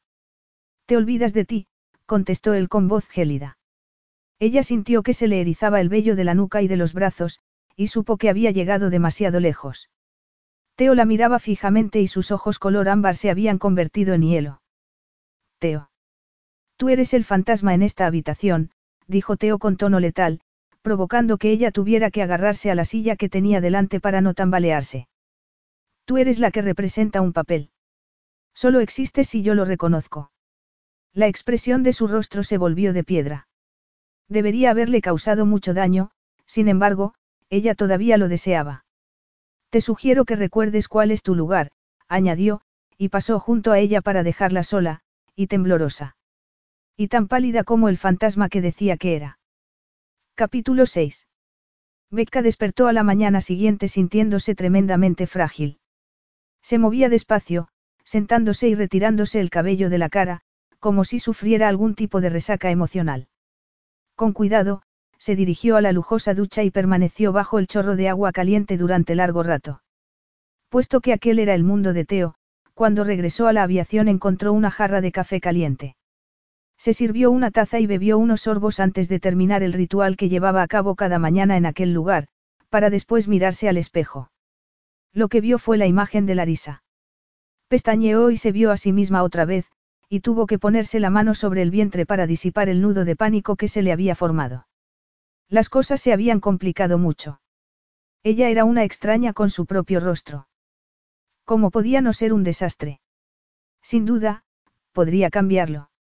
Solo porque aquel hombre arrogante pensara que él tenía la capacidad de decidir si ella existía o no, no tenía por qué ser verdad. Trató de olvidar las duras palabras que había escuchado durante su infancia, todo lo que Bradford le había dicho y lo que los comentarios de Teo de la noche anterior le habían hecho recordar. Aquello solo significaba que él era más egocéntrico de lo que ella había creído en un primer momento. Y si una fuerte sensación de vacío se instalaba en la base de su estómago, nadie tenía por qué saberlo. Además, cada vez se le daba mejor olvidar todo aquello en lo que no quería pensar.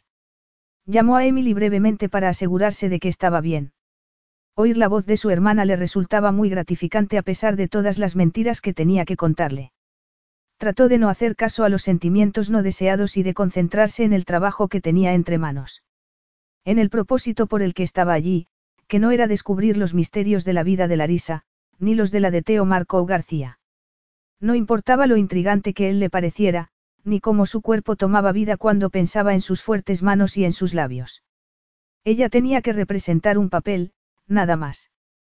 Después recogería la herencia de su madre, el futuro de Emily, y dejaría aquella vida vacía tal y como la encontró. Se alegraría cuando llegara ese momento. Ese era su plan. Siempre lo había sido. Se vistió despacio, tratando de combinar el tipo de ropa elegante que suponía que podía haberse puesto Larisa. Eligió un vestido de color rojo escarlata y un par de botas, y se peinó con una cola de caballo al estilo de Larisa. Después comenzó con el complicado proceso de maquillarse. Tenía que vivir bajo la presión de que podía ser fotografiada en cualquier momento. Tenía que aprender que únicamente podía bajar la guardia en su habitación privada, y convertirse en ella misma.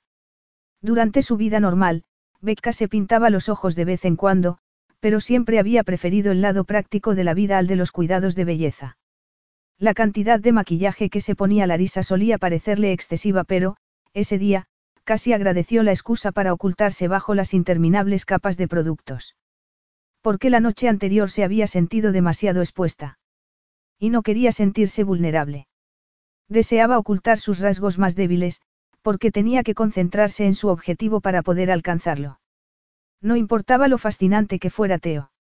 No podía fijarse en él. Tenía que encontrar la manera de recordar aquello.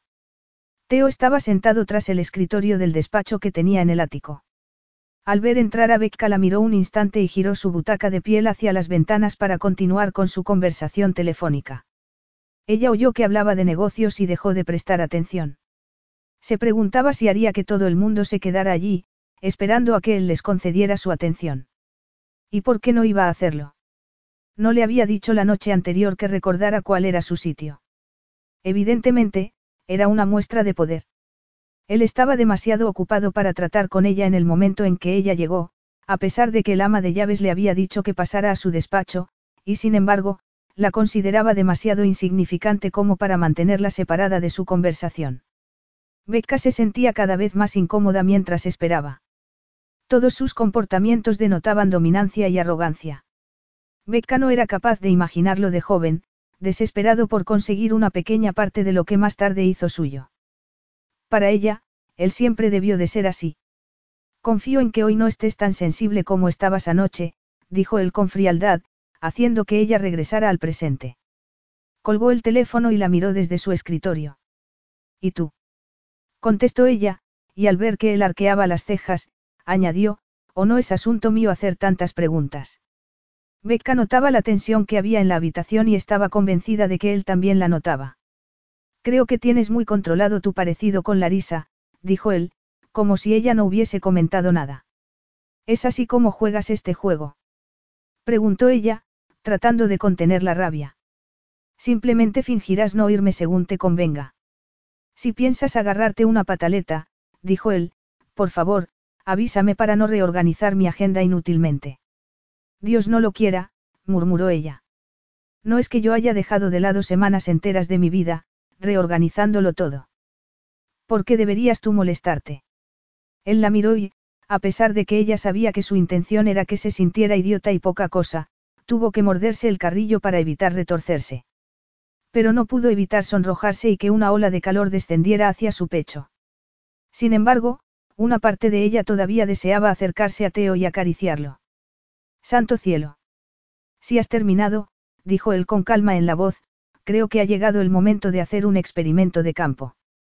Teo la miró con detenimiento bajo la luz que entraba por las enormes ventanas y banaba el interior del elegante restaurante del Soo. Ella estaba radiante. Preciosa tranquila. Y lo estaba volviendo loco poco a poco. Teo había perdido el sueño por esa mujer, algo tan extraño que no quiso admitirlo hasta que no se encontró pensativo, de pie junto a la ventana a mitad de la noche, bebiendo whisky. Y pensando únicamente en la manera en que ella discutía con él, en cómo lo miraba como si sufriera por él. No conseguía comprender por qué. Y ya no sabía qué era lo que veía cuando la miraba. Todo se había complicado. Él había compartido cosas con ella que nunca había compartido con nadie, y había tratado de reprenderla cuando ya no sabía cómo manejarlo, pero nada de eso lo había ayudado. Sin embargo, estaba cautivado por su manera de sujetar la pesada cubertería de plata con sus delicadas manos, y por cómo miraba de reojo a su alrededor cuando pensaba que él no la estaba mirando. ¿Y por qué no iba a hacerlo? Estaban en el restaurante de moda. Y si Teo se hubiera preocupado, también habría identificado a la mayoría de los clientes, ya que sin duda serían famosos o ricos. Háblame de tu infancia, preguntó él de repente, rompiendo el silencio. Empezó a juguetear con su copa y sintió que se le cortaba la respiración al ver que ella se humedecía los labios. Era un indicativo de que estaba nerviosa. O de que en ella ardía el mismo deseo que en él. Decidió que no le importaba. Nada importaba excepto aquella comida, aquella mujer, aquel momento. ¿Es una orden? Preguntó ella, retándolo con la mirada. Simplemente una petición, pero sonrió, porque aquella mujer nunca se rendía.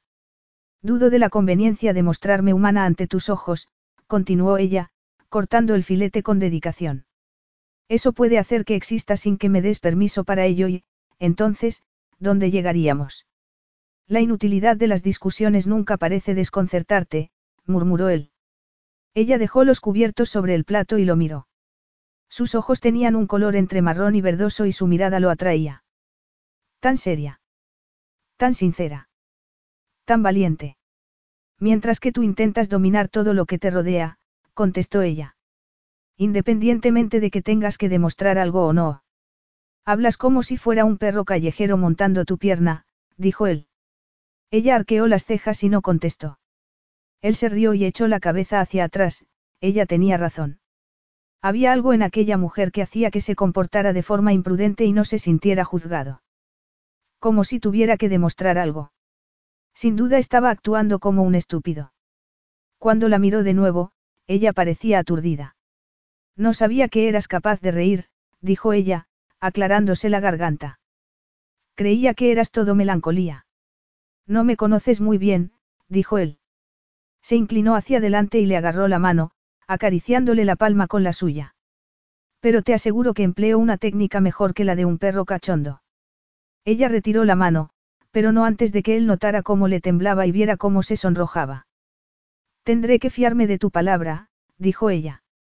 ¿Y a qué se debe este cambio de actitud? preguntó ella. Anoche estabas enfadado y ahora quieres saber cosas sobre mi infancia. ¿Por qué? No hay motivo por el que no podamos ser cordiales, Rebecca, dijo él, con tono insinuante. No pretendía hablar como si intentara seducirla, no. Hay muchos motivos, dijo ella, sentándose derecha. Por un lado, está el hecho de que sigas llamándome por el nombre equivocado. Me llamo Becca, no Rebecca. Becca es el diminutivo de Rebecca, contestó él.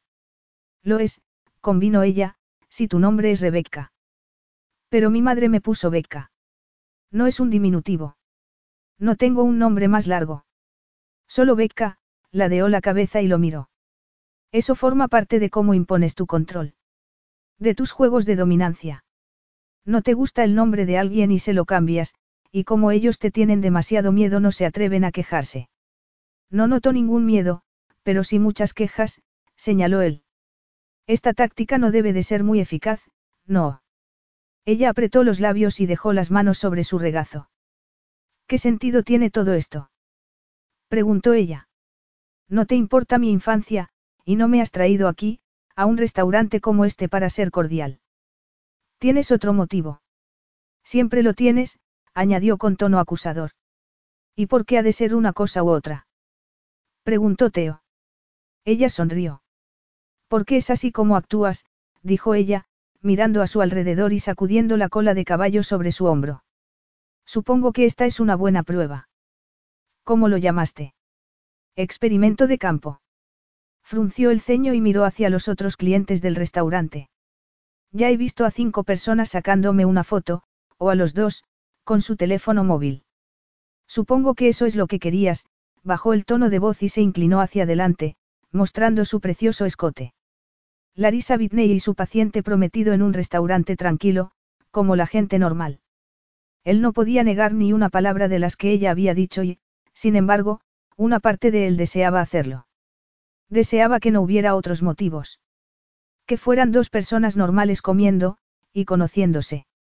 No puedo disfrutar de una comida con una bella mujer. Preguntó él. No puedo intentar conocerla. No, dijo ella.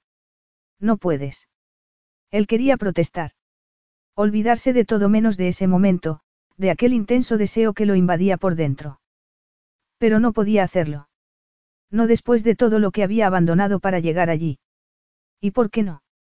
Porque el único valor que tengo para ti es mi parecido con otra persona, dijo ella, muy tranquila. Por tanto, mi información personal es mía. Y tú no tienes acceso a ella. No tienes por qué conocerme cuando lo que en realidad te interesa es ella. Teo se había pasado años pensando en dirigir Bitney Media para, poco tiempo después, convertirse en propietario de la empresa. Se había centrado únicamente en esa meta, dejando de lado todo lo demás. Y ya estaba a punto de conseguir el sueño de su vida. Sin embargo, aquella noche solo podía pensar en Becca. En su misteriosa mirada. En su inteligencia. En la invitación que sugería y de la que él dudaba si ella estaba siendo consciente. Pero él la notaba. Podía sentirla en su cuerpo, en su miembro erecto, en cómo el deseo que sentía por ella provocaba que le ardiera la entrepierna. Él no parecía capaz de evitarlo. La miró y deseó más, más de lo que él se consideraba capaz. Más de lo que había tenido. ¿Y qué pasa si te deseo? Preguntó él, como si fuera un hombre libre. Como si fuera otro. Como si ella hubiese sido su sueño. Solo a ti. Entonces, ¿qué? Capítulo 7.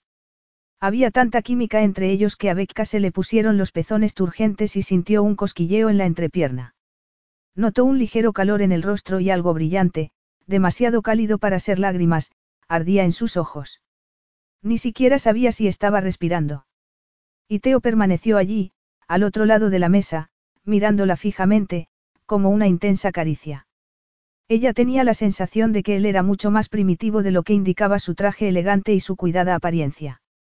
Era como si, de pronto, ella pudiera ver su verdadera persona, como si en el fondo estuvieran compenetrados. Ella podía ver la pasión y el calor que ardía en su interior, y también en ella. ¿Cómo podía desearlo de esa manera? Pero estaban en público, todo era una farsa y ella nunca sabría a quién miraba él de esa manera. Un dolor invadió su corazón. Tú no, tú no me deseas, susurró. No. Por supuesto que no, bajó la vista hacia el plato y frunció el ceño para contener el pánico, y las lágrimas. Lo que deseas es con lo que has estado soñando todos estos años. Yo soy el espectáculo, a la vez que el público. Eso es lo que deseas, no a mí. Quiero descubrir cómo sabes, dijo él. Tu cuello. La piel que hay entre tus senos. Quiero probar cada centímetro de tu cuerpo. Y después, empezar de nuevo. Ella no podía respirar. No podía mirarlo. Estaba paralizada y temía tanto que él siguiera hablando, como que se callara. ¿Cómo podía estar tan confusa? ¿Por qué Teo la atormentaba tanto? Era como si hubiese estado toda la vida esperándolo y, sin embargo, él estaba enamorado de una mujer que nunca podría tener, una mujer en la que Becca nunca podría convertirse por mucho que se pareciera a ella. Quizá no fuera lo que ella consideraba amor, quizá se enfadara al pensar que eso era lo que él creía que merecía, pero nada de eso estaba bajo su control. Quiero moverme dentro de ti hasta que lo único que sepas, lo único que puedas decir, sea mi nombre, continuó él, quizás sin ser consciente de lo que sus sensuales palabras provocaban en ella. O demasiado consciente. Basta, dijo ella, con un tono mucho más débil de lo intencionado. Estamos en público. La gente nos está mirando.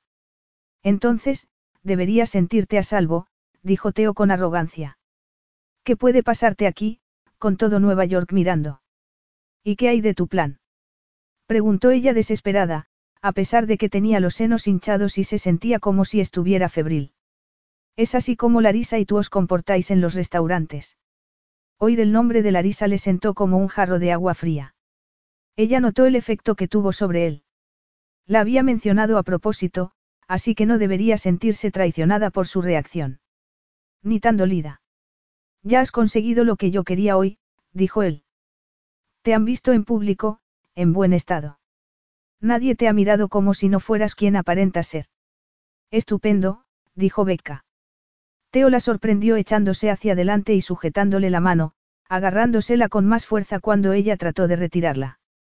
El tacto de su piel, el calor de su cuerpo, inundó la palma de Becca provocando que se estremeciera. Pero ambos sabemos lo que hay bajo la superficie, dijo él, con voz de encantador de serpientes. Con la mirada, le prometía cosas que provocaron que ella ardiera de deseo. Por él. Por cosas que Becca no se atrevía ni a pensar. Ya te lo he dicho, dijo ella. No me conoces, y no me conocerás. Eso no forma parte del trato. Te conozco. Eres quisquillosa y muy orgullosa. Unas cualidades que admiro y sé reconocer. Te has sacrificado por tu hermana y, sin duda, por tu madre también. Mi madre. Hizo su propia elección, la interrumpió él. Pero aún así te sientes culpable. Así que aquí estás, como una gallina enfadada entre los zorros, reclamando lo que debería haber sido tuyo por nacimiento. Tú eres un perro callejero y yo una gallina. Me pregunto qué otros habitantes de la granja seremos antes de que esto termine. Empleas tu carácter y tu ingenio como escudo, continuó él, como si ella no hubiera hablado. Y a veces como arma. Atacas antes de que puedan atacarte. Y no te retiras, ni siquiera cuando sabes que deberías. A veces, retirarse es una estrategia, Becca. Entonces, siéntete con libertad para emplearla, soltó ella. Deseaba retorcerse en la silla. Retirar la mano, ponerse en pie y salir por la puerta. Podría perderse en la ciudad en pocos minutos. Y estar de regreso en Boston por la noche. Emily y ella se las arreglarían. Siempre lo habían hecho. Pero no se movió. Y tú estás tan fascinada conmigo como yo contigo, dijo él, acariciándole los dedos y mirándola fijamente, leyendo sus verdaderos sentimientos. No te adules a ti mismo, susurró ella, pero no retiró la mano. Ni miró a otro lado. Y le parecía que su corazón latía con tanta fuerza que su sonido podía ahogar el ruido del restaurante. No tengo que adularme, dijo él. Solo tengo que mirarte. ¿Y a quién ves? le preguntó la parte racional de su cerebro. Y así, sin más, se rompió el hechizo. Becca retiró la mano como si de pronto se quemara y se sentó lo más alejada posible de él. Mi madre no tenía ni idea de cómo cuidar de sí misma, y mucho menos de un bebé, dijo de pronto. Teo la miraba, pero ella no podía dejar de hablar. Encontró hombres que la ayudaron de un modo u otro. Aunque cuánto la ayudó cada uno es algo abierto a la interpretación individual. Al final, nos instalamos en Boston, donde se casó con el padre de Emily. Era bastante simpático. A menos que hubiera bebido. Teo se movió en la silla, y Becca no pudo evitar fijarse en los músculos de su torso bronceado. Era tan atractivo. Demasiado letal. No debía jugar con fuego, no con él. Así que al final terminó echándolo y nos quedamos las tres solas. Lo hicimos lo mejor que pudimos, se encogió de hombros y de pronto sintió pánico y resentimiento, como si él la hubiera obligado a decir esas cosas, como si no se las hubiera contado simplemente porque se sentía atraída por él. Era eso lo que querías oír. Mi idílica e ilegítima juventud. Estás a la defensiva, comentó él. No tienes nada de lo que avergonzarte. Lo sé. Pero mi madre estaba avergonzada. Ella tenía planes mejores para sí. Y para sus hijas. Yo creo que, si hubiese vivido, habría venido a ver a Bradford en persona, negó con la cabeza y lo miró. Y resulta que ella no se parecía a nadie convenientemente. Así que se hubiera humillado delante de ese canalla que era su hermano y él la habría mirado con desdén para después echarla. Solo porque podía hacerlo. Sus palabras permanecieron entre ambos un instante. Becca no podía comprender por qué le había dicho todo eso y sentía que había ido demasiado lejos. Como si hubiera culpado a Teo injustamente por el supuesto comportamiento de Bradford. ¿Qué le estaba pasando? Si Teo no era culpable de aquello, tampoco era inocente. Después de todo, ella estaba allí gracias a su maquiavélico plan. Es probable que tengas razón, dijo Teo, al cabo de un momento. Pero el hecho de que Bradford no sea un gran ser humano no debería importarte, continuó él. ¿Por qué te preocupa? No es cierto, dijo ella, aunque sí la preocupaba. Pero se había percatado de que había hablado demasiado y se quedó en silencio. Teo gesticuló para pedir la cuenta. Becca decidió mantener el silencio. Él no merecía saber nada sobre ella. No merecía nada más que aquello por lo que había pagado. Entonces, ¿por qué se había abierto a él de esa manera? Becca todavía no se había contestado a esa pregunta cuando regresaron a la mansión de Teo. El trayecto de regreso lo habían recorrido en silencio. Teo escribiendo en su Blackberry en el asiento trasero de la limusina y Becca fingiendo que miraba las animadas calles de la ciudad. En realidad, en su cabeza estaba recordando cada detalle de la comida. Cuando el coche se detuvo junto a la acera, Becca se sobresaltó al sentir la gran mano de Teo sobre su brazo. Al levantar la vista, vio diversión en su mirada. Y la misma atracción que ella sentía bajo la piel. Sin embargo, Teo se dirigió a ella con un tono frío. Los paparazzi están aquí, dijo él, y, sin dejar de mirarla, señaló hacia la acera inclinando la cabeza. ¿Estás preparada? ¿Cómo puedo saber si estoy preparada? Preguntó ella, y miró con nerviosismo a través del cristal tintado. Un grupo de hombres se empujaba para conseguir un buen lugar junto al coche, mientras sacaban fotos y gritaban. Uno incluso golpeó el coche con la mano.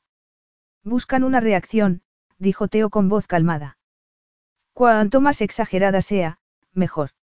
Dirán cualquier cosa para molestarte y obtener la reacción que buscan. Cualquier cosa. ¿Comprendes? Él estaba muy tranquilo a pesar de que los paparazzis parecieran chacales hambrientos y estuvieran al otro lado del cristal. Becca sintió que el pánico escapaba de su corazón al mirarlo. Parecía tan seguro de sí mismo. Como si pudiera salvar a ambos simplemente por pura voluntad, como si fuera el ancla de un barco en un temporal, y ella solo tuviera que agarrarse a él. Él quiere que se produzca esta tormenta, se recordó ella. Es probable que los haya llamado él mismo. Pero la idea no evitó que, cuando él la miró como recordándole que ella era capaz de todo, se sintiera tan fuerte como él pensaba que era. Como si ella pudiera hacer cualquier cosa. Incluso aceptar ese reto. Por él, susurró otra voz en su cabeza. ¿Qué puede tener de malo? Preguntó ella, y agitó la cola de caballo sobre su hombro. Digan lo que digan, no estarán hablando de mí, ¿verdad? ¿Cuántas veces había observado a Larisa manejar a aquellos sabuesos?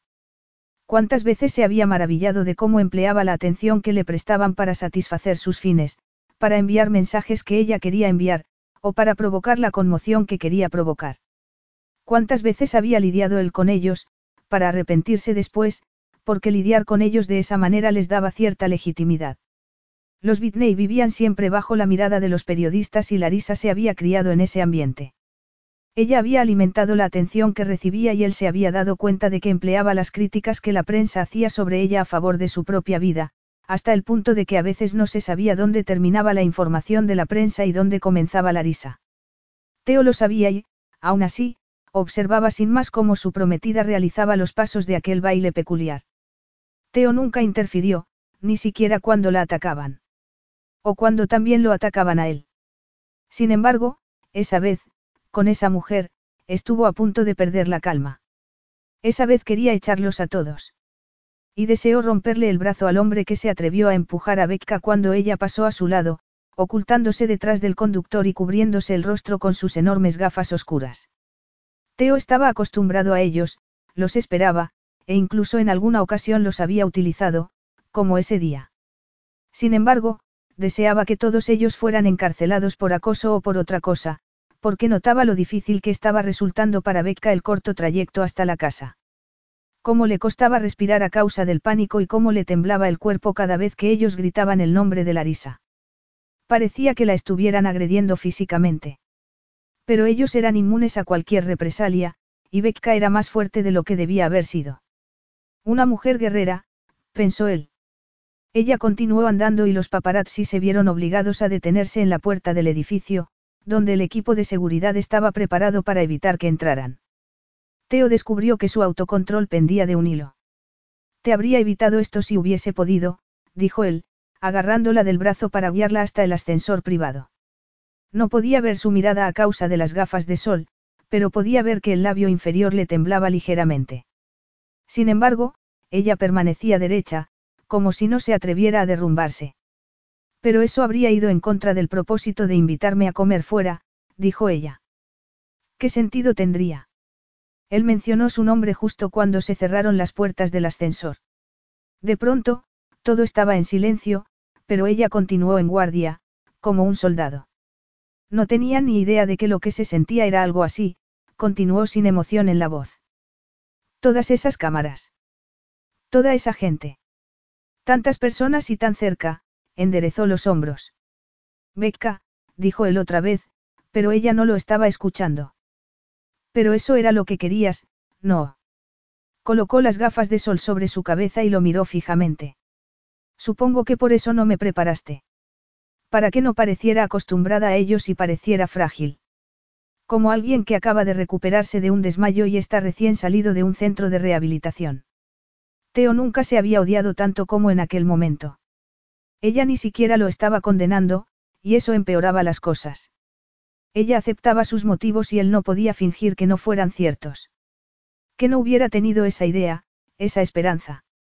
Que no hubiera preparado la escena con ese final. ¿Y qué decía eso de él? Estuvo a punto de reírse de sí mismo. Así era él. Y llevaba tiempo siendo así. Becca, dijo de nuevo. Yo. No te atrevas a disculparte. Soltó ella, enojada. Así era el trato. Así es este trabajo. ¿Acaso he dicho que no pudiera manejarlo? No te conocía, dijo él, tratando de no acercarse a ella para abrazarla. No te conocía para nada. Solo sabía que te parecías a ella. No tenía ni idea de que esto sería algo más que un juego para ti. Ella lo miró y Teo tuvo la incómoda sensación de que veía algo en el que él ni siquiera reconocía. ¿Quién dice que no lo sea? preguntó ella. Resulta que se me da bien hacerme pasar por la princesita mimada. ¿Quién iba a imaginarlo? Se rió. Después de todo, tendrán algo que ver los genes de los Whitney. No hagas esto, dijo él. No lo comprendo, dijo ella. No quieres que juegue a este juego según las reglas que tú mismo estableciste. ¿O es que no quieres que se me dé bien? Él negó con la cabeza. Deseaba contestarle con su cuerpo. Deseaba que ambos se perdieran en la única verdad que le importaba en aquel momento. Lo único que podría liberarlos del juego que él ya no comprendía cómo pensaba que haría. No lo sé, dijo con sinceridad. Deseaba cosas que no podía nombrar. Y ella era Becca, no Larisa, y eso le parecía perfecto. Adecuado. Sus ojos contenían los secretos del bosque. Y él la deseaba. En ese momento. Pero más que eso, deseaba ser el tipo de hombre que nunca la hubiera herido, y ya era demasiado tarde. Era como si el ambiente estuviera cargado de electricidad y él solo pudiera verla a ella. Y sentía ese calor insoportable que ella provocaba en su interior. Entonces, ella suspiró despacio y él vio algo parecido a la desesperanza en su mirada. Una desesperanza que se desvaneció cuando ella pestañeó. Becca sonrió, de forma sincera y desgarradora, y él se olvidó de todo. No sabía quién eras, Becca. Lo prometo. Está bien, susurró ella. Yo sé quién eres tú. Becca se puso de puntillas, lo rodeó por el cuello, y lo besó en los labios. Capítulo 8. Teo llevó las manos hasta los hombros de Becca y después las deslizó por su espalda. Su boca era cálida, sus labios firmes bajo los de ella, y su tacto, de seda y acero, provocó que ella temblara de forma descontrolada. Pero Becca se obligó a retirarse, aunque le resultó mucho más difícil de lo que debería. Él la miró con el ceño ligeramente fruncido, y ella tuvo la sensación de que intentaba comprenderla. Becca todavía podía sentir el calor de sus labios y que su corazón seguía latiendo con fuerza. El encuentro con los paparazzi había sido aterrador. Parecían más una manada de perros salvajes que personas, la habían gritado, insultado, y le habían sacado montones de fotos. Pero una vez a salvo, dentro del ascensor, solo deseaba olvidar. Tenía importancia que Teo hubiera demostrado ser tan despiadado como siempre le había dicho que era. Ella sabía que debía sentirse aterrorizada por ello, pero no era así. Después del miedo que había pasado fuera, Teo no era nada en comparación. O al menos parecía peligroso, pero de otro modo. Había sentido sus manos sobre el cuerpo y había visto el ardor y el arrepentimiento en su mirada, pero no encontraba motivo para fingir que no estaba tan fascinada por él como él decía que estaba. Y puesto que debía soportar todos los inconvenientes del papel que estaba interpretando, porque no iba a beneficiarse del único aspecto positivo que veía en todo aquello. Cuidado, le advirtió su lado práctico. Ahora estás demasiado sensible, todo esto es demasiado intenso. Pero lo había besado de todas maneras. Aunque sabía que no debería haberlo hecho. Quizá llegara a arrepentirse por ello, sin embargo, no conseguía sentirse tan mal por haberlo hecho como debería. Se encontraba llena de júbilo, pero al mismo tiempo sentía ganas de llorar. Era como si no pudiera tener control sobre su propio cuerpo. Estás muy sensible. Y estás permitiendo que esta situación te afecte demasiado. Lo siento, susurró ella, porque no sabía qué más decir. ¿Por qué? preguntó él, mirándola fijamente. Por besarme. O por dejar de besarme. Becca no tenía ni idea de qué contestar. En ese momento, se abrió la puerta del ascensor y Becca salió deprisa, parándose únicamente cuando se percató de que llevaba unos momentos sin respirar y se sentía un poco mareada. Y ahora sales huyendo, dijo Teo, a su lado. Quizá, después de todo, te arrepientas de ambas cosas. Becca se volvió despacio y, al ver cómo la miraba él, sintió que se derretía. Deseaba lanzarse a sus brazos, en medio de aquel enorme salón en el que debería sentirse insignificante. Pero no lo haría. No ese día. No cuando ese hombre con su tortuosa mirada la miraba así, como si ambos pudieran salir ardiendo por la electricidad que se formaba entre ellos. O quizá no eras tú la que me ha besado, dijo él. Quizá, era otro fantasma que ha cobrado vida gracias a la chusma de ahí fuera. No. exclamó ella en voz baja y con mucho esfuerzo. Después no pudo continuar. Sentía demasiados ruidos en la cabeza. Demasiados susurros de advertencia y demasiados murmullos seductores y traicioneros. Como si hubiera dos personas distintas en la misma piel, luchando por el control. Había tantas cosas que deseaba decir. Deseaba explicarle el dolor que le causaba no saber si cuando él la miraba de esa manera la veía a ella, o a Larisa.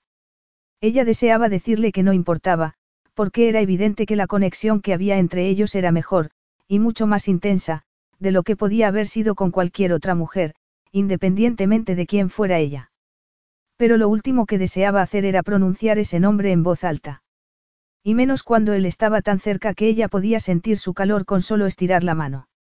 No cuando deseaba demostrar desesperadamente que no era un fantasma. Que era real. Igual que él. ¿Qué es lo que quieres? Preguntó ella. Ya te he dicho lo que quiero, arqueó las cejas y esbozó una sensual sonrisa. La pregunta es, ¿qué es lo que tú quieres? Becca se rió a carcajadas, sorprendiéndose a sí misma. Era un sonido que provenía del lugar más femenino de su ser, un lugar que nunca había descubierto antes. Un lugar desde el que deseaba a aquel hombre, por mucho que intentara resistirse. Así que se rió de manera sensual y sugerente, y observó cómo él entornaba los ojos con deseo. Creo que ya lo he dejado claro, dijo ella. Él estiró la mano y le agarró el extremo de la coleta, tirando de ella con suavidad para que lo mirara. Específica, era una orden. Clara y concisa. Y porque provocaba que ella se derritiera aún más. He sido yo la que te ha besado, le recordó. Pero no parece que te gustara mucho la experiencia. ¿Y si existía un motivo para ello? De pronto, la confusión se apoderó de ella. ¿Y si esa atracción era producto de su imaginación? ¿Y si no tenía nada que ver con ella y sí con la mujer a la que se parecía? Quiero que estés segura de lo que estás haciendo, dijo él. Tienes que estar completamente segura, Becca. ¿Por qué no me quedaré satisfecho de otra manera? O una sola vez. Becca sintió que una ola de calor la invadía por dentro, de pronto, era como si la ropa le quedara pequeña, no pudiera respirar bien y estuviera a punto de explotar. En mil pedazos. Lo típico. Apenas me has besado y quieres exigirme que decida si quiero o no acostarme contigo, aquí y ahora. Es así como lo haces en los temas de negocios, Teo. Un todo o nada, basándote en el ejemplo menos esclarecedor. Veamos si esto te resulta más esclarecedor, dijo él con brillo en la mirada. Entonces, inclinó la cabeza y la besó. Teo no besaba sin más. Teo poseía. Su boca cubría la de ella con exigencia mientras él le acariciaba el cabello y movía sus labios, saboreándola, enseñándola, haciéndole oscuras promesas con la lengua. Y Becca se volvió salvaje. Le rodeó el cuello con los brazos y él se inclinó, de modo que Becca tuvo que arquearse hacia él, presionando sus senos turgentes contra su torso musculoso. Él ladeó la cabeza para besarla mejor y la abrazó con fuerza, provocando que se deshiciera entre sus brazos al sentir su miembro erecto. Becca no conseguía estar lo bastante cerca de él. Ni tampoco retirarse. Y tenía la sensación de que toda su vida había estado encaminada ahí, a ese beso. A Teo. Teo, murmuró ella.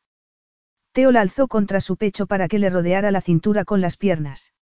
Ella notó su miembro erecto contra su entrepierna y se movió contra él, provocando que ambos se estremecieran. Él introdujo los dedos en su cabello, le retiró la goma de la coleta e inhaló el aroma floral de su melena. La besó de nuevo, con tanto talento que ella se estremeció de nuevo. Ardía de deseo. Él la volvía loca. Dime, dijo él contra su boca, presionándola con su miembro erecto y provocando que ella deseara moverse de forma salvaje. ¿Ya has visto la luz? Sabes que sí, susurró ella. Resulta que eres un hombre muy iluminador. Teo sonrió. Satisfecho. Y después, la tomó en brazos y la llevó escaleras arriba hasta su dormitorio. Becca apenas se fijó en los detalles de la habitación. Se encontró tumbada en la cama y con Teo a su lado. Él le quitó las botas y las dejó caer junto a la cama. Se quitó el abrigo y el jersey que llevaba debajo y se colocó sobre ella, descansando sobre su entrepierna y provocando que suspirara con una mezcla de deseo y satisfacción. Teo no hablaba. La besó en el rostro, desde la frente a la barbilla, y después en el cuello.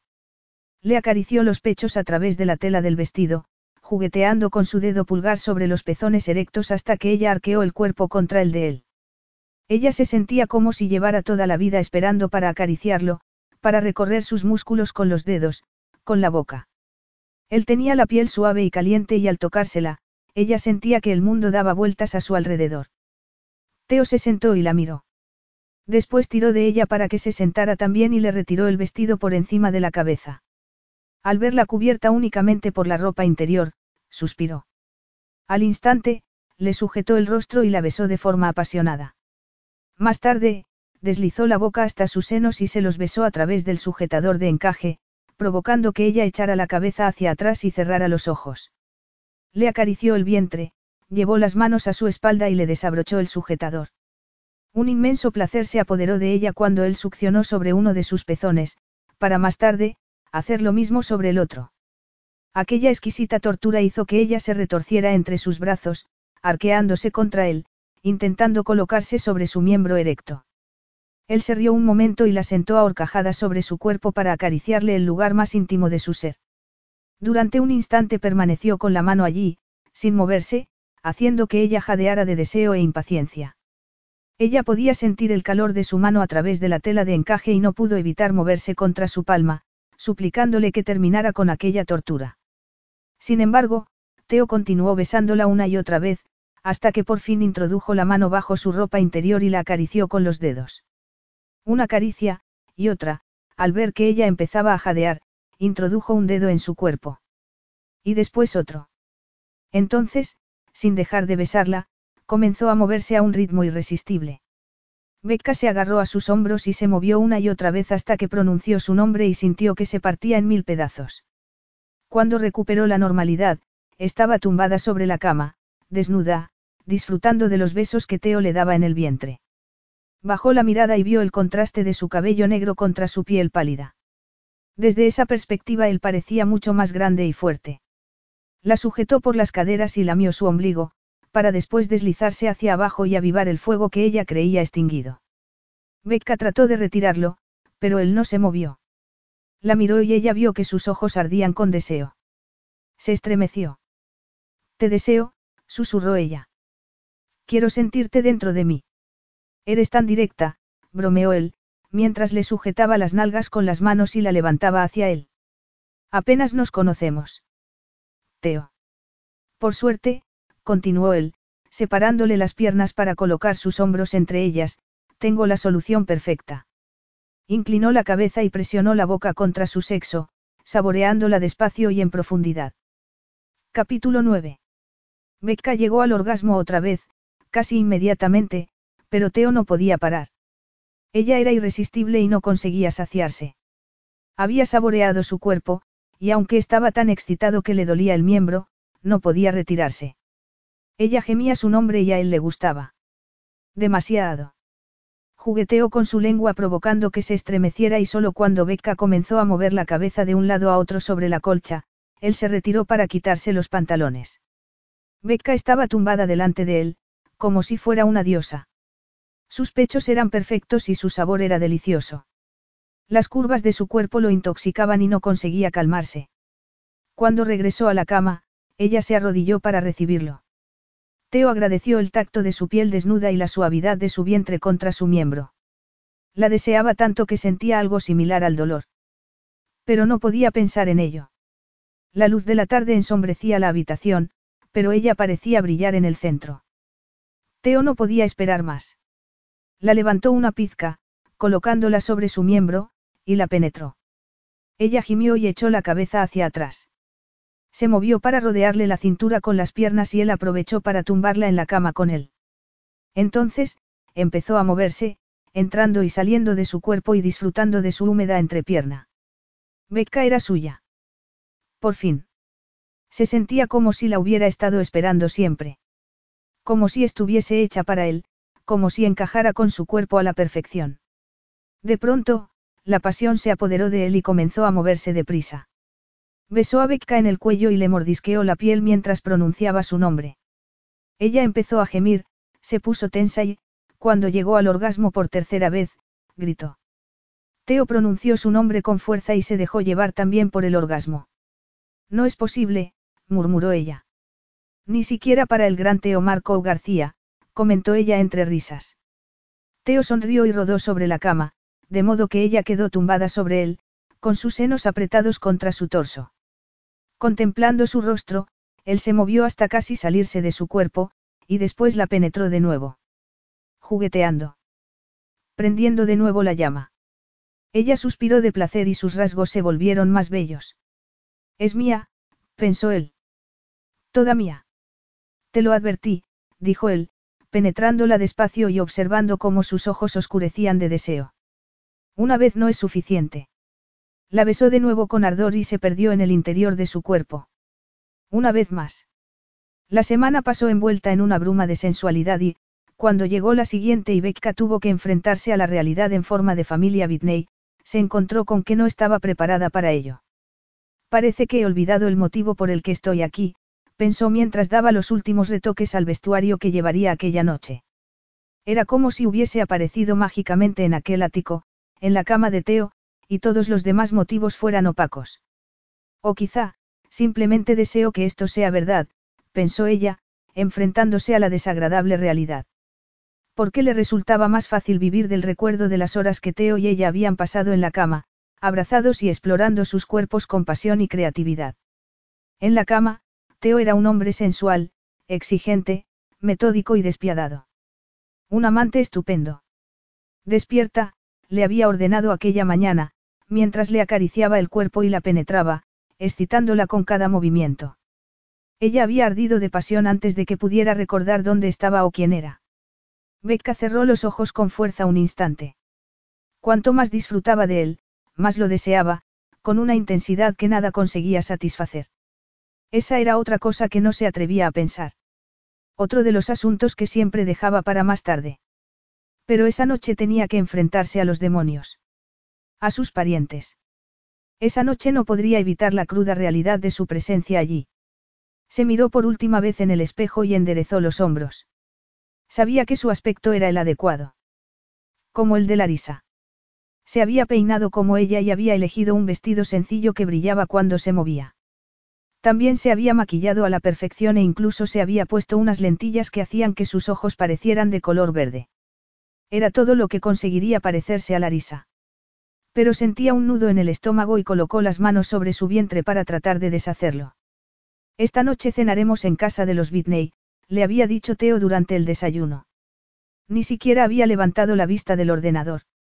Era como si ella no hubiera gritado su nombre media hora antes, como si él no le hubiera dejado una marca en el cuello con los dientes, justo cuando iba a llegar al orgasmo. Era como si estuvieran en el mismo lugar que al principio. Le daba la sensación de que había pasado tanto tiempo que al principio le costaba comprender lo que sucedía y, cuando por fin lo comprendió, se sorprendió de lo doloroso que era. De lo mucho que la afectaba. No puedo pensar en nada que me apetezca menos, dijo ella, decidida a no mostrarle que su manera de hablar le había hecho daño. No era una petición, dijo él, dejando claro que no admitía discusión alguna. Y sus palabras le recordaron cuál era su lugar. Y la situación. No hizo falta que él lo dijera. Él no tenía que decir nada. Era como si la hubiera lanzado desde la terraza del ático, permitiendo que se estrellara en las calles de Manhattan. Con esa brusquedad fue como Becca volvió a la realidad. Despierta, idiota, se mofó de sí misma. Bienvenida a la realidad. Porque la cruda realidad era que él quizá la deseara en su cama. Quizá pronunciara su nombre y murmurara palabras a las que ella no quería dar mucha importancia. Quizá la sonriera como si ella fuera capaz de iluminar su mundo. Pero sobre todo, él quería que fingiera que era Larisa. Quizá incluso había estado fingiendo que ella era Larisa en todo momento. La idea hizo que Becca sintiera náuseas. Pero era tonta por haberse olvidado de esa posibilidad. Y también porque, incluso en esos momentos, mientras atravesaba el ático para encontrarse con el conductor que la esperaba en el recibidor, deseaba que Teo estuviera allí en lugar de esperándola en la mansión de los Bidney. Anhelaba tocarlo y sentir ese deseo que creía que la consumiría siempre, cada vez que lo viera. Ese era el efecto que Teo tenía sobre ella. Me ha destrozado, pensó ella con desesperación, y ni siquiera había comenzado la parte más dura de aquella locura. Mucho antes de lo deseado, Becca se encontró frente a la mansión de los Whitney, mirándola desde la limusina en la que la habían trasladado desde el garaje del ático de Teo. El garaje que Teo no había empleado a propósito el día en que permitió que los paparazzi los acosaran. Era curioso cómo ese recuerdo le causaba desconsuelo cuando el día en que sucedió no le dio importancia. Al contrario, lo había comprendido también que había acabado directamente en la cama de Teo, y desde entonces apenas había salido de ella. ¿Qué le había sucedido? No debía haber permitido que eso pasara. Lo sabía desde el día en que entró en la mansión de los Whitney y notó que su cuerpo la alertaba acerca de la amenaza que él representaba. Teo había hecho que se exhibiera delante de él, la había ordenado, pero nada parecía importarle. Ni siquiera era capaz de indignarse, puesto que se consideraba su propia desgracia. Sabía que estaba perdida. Y quizá para siempre. El coche se detuvo, provocando que ella volviera a la realidad. Cuando el conductor le abrió la puerta, Becca bajó del vehículo y miró hacia la mansión. El edificio ocupaba toda la manzana y por la noche parecía más siniestro, a pesar de que la fachada estaba bien iluminada por unas luces que resaltaban su estilo gótico. Becca se dirigió hacia la escalinata de la entrada y recordó la última vez que había estado allí. Apenas podía recordar cómo era entonces y por eso se detuvo un instante. Se fijó en el vestido elegante, en los zapatos, y en el bolso lujoso que se había puesto. Nada parecido a los vaqueros viejos y la sudadera con capucha que llevaba aquel día. De pronto, tuvo una premonición. La imagen de sí misma con sus botas y su ropa vieja, pero con el peinado de Larisa y su nueva forma de comportarse, regresando a Boston, sola. Una extraña mezcla entre su prima y ella, todo en el mismo cuerpo. En lugar de restar importancia a aquella imagen, como habría hecho otras veces, sintió que una inmensa tristeza la invadía por dentro.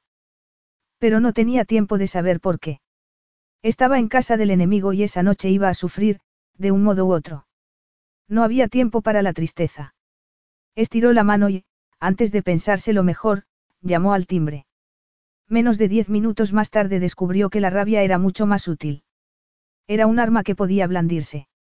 Becca estaba de pie en una de las elegantes salas de aquel enorme palacio, sujetando una copa de vino en una mano y conteniendo su genio con todo lo demás. Bueno, dijo su tía Ellen, rompiendo el incómodo silencio que había comenzado cuando Becca entró en la habitación.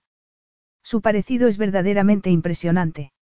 Eso no hay quien lo discuta. No había nadie más en la fría habitación. Becca suponía que Theo y Bradford estarían reunidos en otro lugar, hablando de sus finanzas. Así que solo quedaba Ellen para formar el comité de bienvenida. Estaba sentada en una de las butacas que había cerca de la chimenea y la miraba con el ceño fruncido. No podía imaginar que fuera posible, continuó Ellen. Después de todo, cuando apareciste aquí la última vez, parecías una indomable salvaje. Creo que con eso quieres decir que parecía pobre, dijo Becca, apretando la copa de vino con tanta fuerza que pensaba que podía partirla en dos. A mi entender, para ti, un pobre es todo aquel que no posee un jet privado y una variedad de segundas residencias. El resto, los llamamos gente normal. La mujer la miró ofendida. Es una lástima que Teo no haya podido mejorar tus modales, dijo Ellen. Su sonrisa era completamente falsa. Aunque quizá esto sea todo lo que alguien como tú puede mejorar. Becca se sintió furiosa y paralizada al mismo tiempo. Se obligó a moverse hacia el único mueble que no parecía juzgar a sus ocupantes, un estupendo sofá de color rojo y blanco.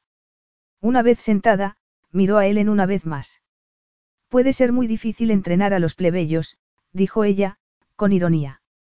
Resulta muy difícil inculcar los exquisitos modales que acompañan a la aristocracia de forma natural. Al margen de sus fallos, dijo Ellen arqueando las cejas y como si hubiera hecho un acto heroico al ignorar las palabras de Becca, al menos Larisa era capaz de comportarse como una Whitney cuando era necesario. Becca negó con la cabeza. Sé que esto debe de dolerte tanto como a mí, dijo Becca, pero resulta que yo soy una Whitney. El hecho de que le dieras la espalda a tu única hermana, y que ocultar tus tesoros en esta morgue que llamas casa, solo te entristece. Pero no por eso dejo de ser tu sobrina. Para su sorpresa, Ellen no reaccionó más que con una pequeña sonrisa tiznada de nostalgia. De pronto, se parecía más a la madre de Becca de lo que ella hubiera creído posible. Becca tuvo que tragar saliva para contener la emoción que amenazaba con inundarla. No te pareces nada a tu madre, dijo Ellen, al cabo de unos instantes. Ella sacó el parecido de nuestra rama paterna, como el resto de nosotros. Pero hablas igual que ella, pestañeó. Es extraordinario. Esa vez, el silencio que tuvo lugar fue menos tenso. Becca fijó la mirada en su copa de vino, centrándose en el líquido dorado como si pudiera solventar todos sus problemas y desvanecer los fantasmas. Aquello era lo más parecido que podía tener a la feliz reunión familiar que había imaginado tantas veces cuando era una niña. Era evidente que no habría el esperado abrazo por parte de su tía a su niña perdida, pero, al menos, habría algo más de lo que había antes. Eso no debería haberla consolado. No debería servirle como un bálsamo para una vieja herida. Realmente te pareces mucho a Larisa, dijo Ellen, al cabo de un momento. Teo ha hecho un trabajo estupendo, como siempre. Es un hombre con talento, dijo Becca.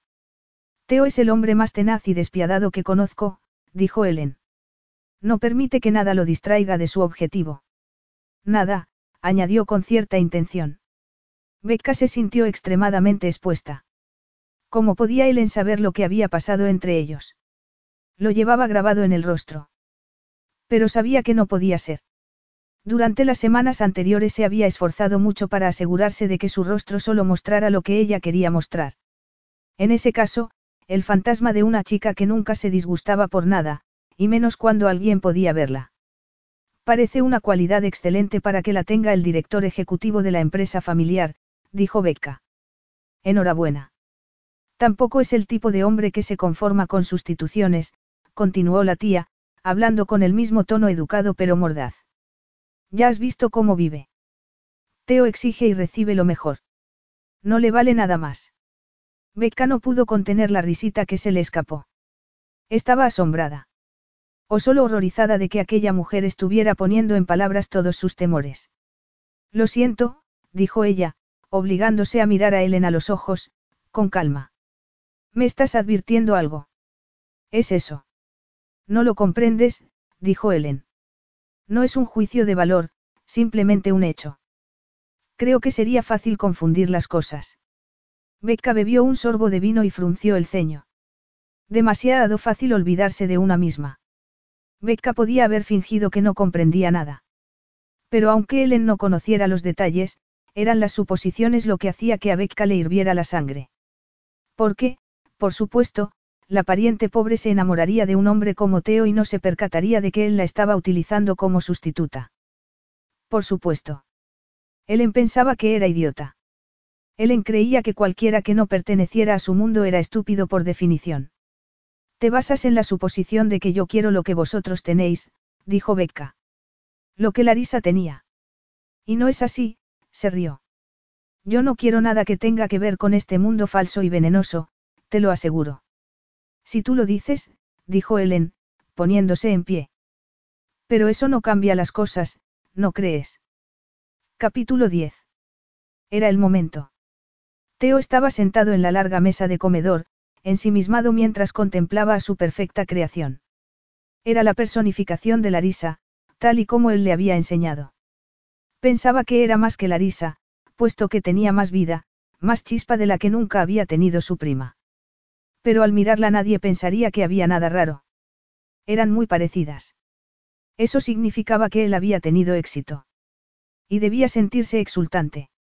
El plan que apenas tenía posibilidades de funcionar, había salido de maravilla. Había creado a su propio fantasma y había llegado el momento de dejarla hacer aquello para lo que había sido creada. Encantar. Confundir. Y conseguir que él recuperara las acciones que iban a ser suyas en un principio.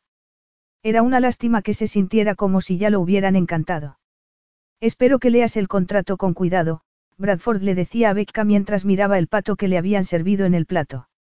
Aparte de la mirada de arriba abajo que le había echado cuando entró en la habitación, Theo creía que Bradford no la había mirado directamente.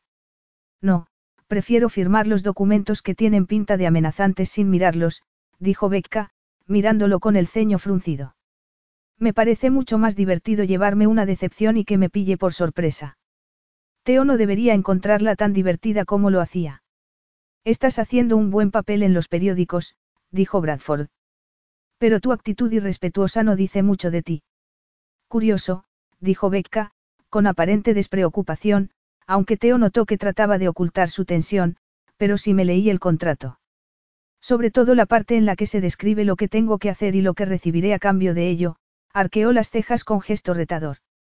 Pero en ningún sitio ponía que tenía que impresionarte con mi actitud. Bradford dejó los cubiertos sobre el plato y se limpió los labios con la servilleta. La habitación estaba en silencio y solo se oía el sonido que hacía Ellen al beber el vino. Becca miraba a Bradford expectante. Por fin, Bradford miró a su sobrina. Teo sabía que, si era un buen hombre, debía parar aquello cuanto antes, porque no le hacía falta ser adivino para saber que Bradford se comportaría de forma cruel con Becca. Sabía que era inevitable. Pero también sabía que cualquier muestra de protección por su parte solo serviría para que Bradford fuera peor. Además, era consciente de que para que Becca pudiera actuar como Larisa, tenía que pasar por una de las experiencias más características de su vida, tratar con su padre. También sabía que Becca era más fuerte que Larisa. Más dura. Más fiera. Y que sabría manejar la situación. Así que no dijo nada. Y se odió todavía más. La sangre lo dirá, dijo Bradford. Y no hay duda de que la tuya es una mancha en la familia Whitney. Teo deseaba retorcerle el cuello. Sin embargo, no hizo nada. Esa era su batalla, aunque no hubiera querido librarla. Simplemente se sentó y observó. Mi sangre es la sangre de los Whitney, contestó Becca con sarcasmo y sonrió. ¿O es que no sabes nada de genética? Eres la hija ilegítima de mi hermana, la cortesana, dijo Bradford con su tono calmado. Teo vio que Becca se ponía tensa y que sus mejillas palidecían una pizca, pero no había nada más que indicara que aquellas terribles palabras la habían herido.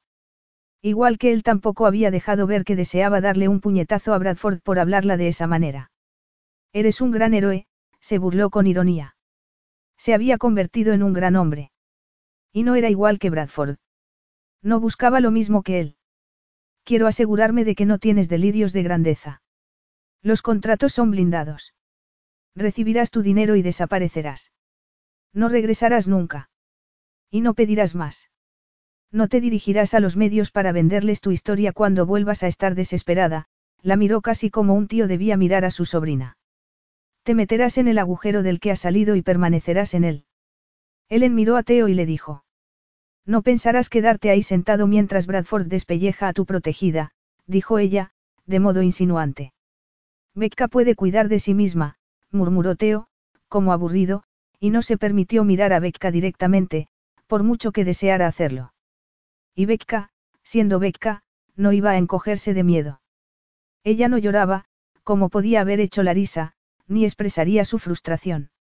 Simplemente, estiró el brazo y dio unos golpecitos en el borde de la copa de vino, tan serena como si acabara de recibir un tratamiento relajante. Teo había visto a grandes hombres de negocios temblar ante la crueldad de Bradford, pero aquella mujer no. Su beca no. Me estoy perdiendo algo. Preguntó ella al cabo de un momento con voz calmada. ¿Hay algún motivo por el que creas que yo querría volver a este horrible lugar? Con vosotros. Soltó una risita. Al seno de esta familia. Supongo que comprenderás que preferiría que me echaran viva a un agujero lleno de serpientes. Eso es fácil de decir ahora y difícil de recordar cuando tu mugrienta vida se convierta en algo demasiado insoportable, contestó Bradford, con la seguridad de que sabía cómo se comportaría Becca cuando se marchara de allí, y de que regresaría con las manos abiertas. ¿Y en qué te basas para hablar así? preguntó Becca. En tus suposiciones acerca de cómo viven aquellos a los que miras con desprecio. Porque, desde luego, no puede ser por experiencia. Teo se preguntaba cómo había podido vivir tanto tiempo sin ella. Y cómo podría seguir viviendo así, sabiendo que existía. El apellido Whitney siempre ha traído malas influencias, contestó Bradford. A tu padre, por ejemplo. Becca sonrió a Bradford con suficiencia y replicó. Mientras que tú, mi querido tío, eres un modelo para todos nosotros. Teo notaba su enojo en la voz. Ella lo miró fijamente con sus ojos de color verde, gracias a las lentes de contacto. Él prefería el color avellana. Sus miradas se encontraron provocando que se encendieran los recuerdos. La de ella era de exigencia. O de condena, pensó Teo. ¿Por qué él no la estaba ayudando? No la estaba defendiendo. Simplemente estaba allí sentado, mirando sin hacer nada, mientras Bradford la atacaba salvajemente. Ese era él. La sombra de un hombre. Digno de nada y de nadie, por mucha riqueza y poder que tuviera acumulado. Sin embargo, consciente de todo aquello, Teo permaneció en silencio. La miró y arqueó las cejas, animándola a continuar porque sabía que podía hacerlo. Era más que capaz. Ni siquiera lo necesitaba. Pelea, pensó él. Gana.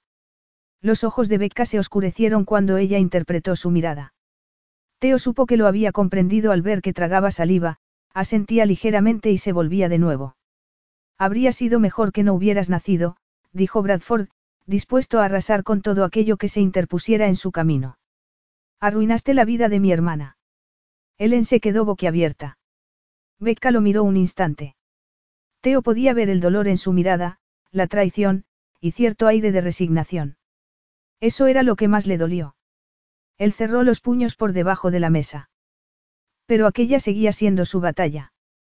Comprenderás que esta no es una opinión, dijo Bradford, es un hecho. Becca se retiró de la mesa y se puso en pie, tirando la servilleta sobre la brillante superficie con elegancia. Teo comprendió en ese momento que no solo era la mujer más bella que había visto nunca, sino la más preciada para él. También, que la perdería. O quizá ya lo había hecho. Siempre pensé que mi madre exageraba, dijo Becca al cabo de un momento. Miraba a Bradford como si su gélida mirada no la molestara en absoluto. Sin embargo, eres más desagradable de lo que ella quería admitir. Solía mirar las fotos de Larisa en las revistas y me preguntaba cómo alguien que había recibido todo, podía hacer tan poco con ello.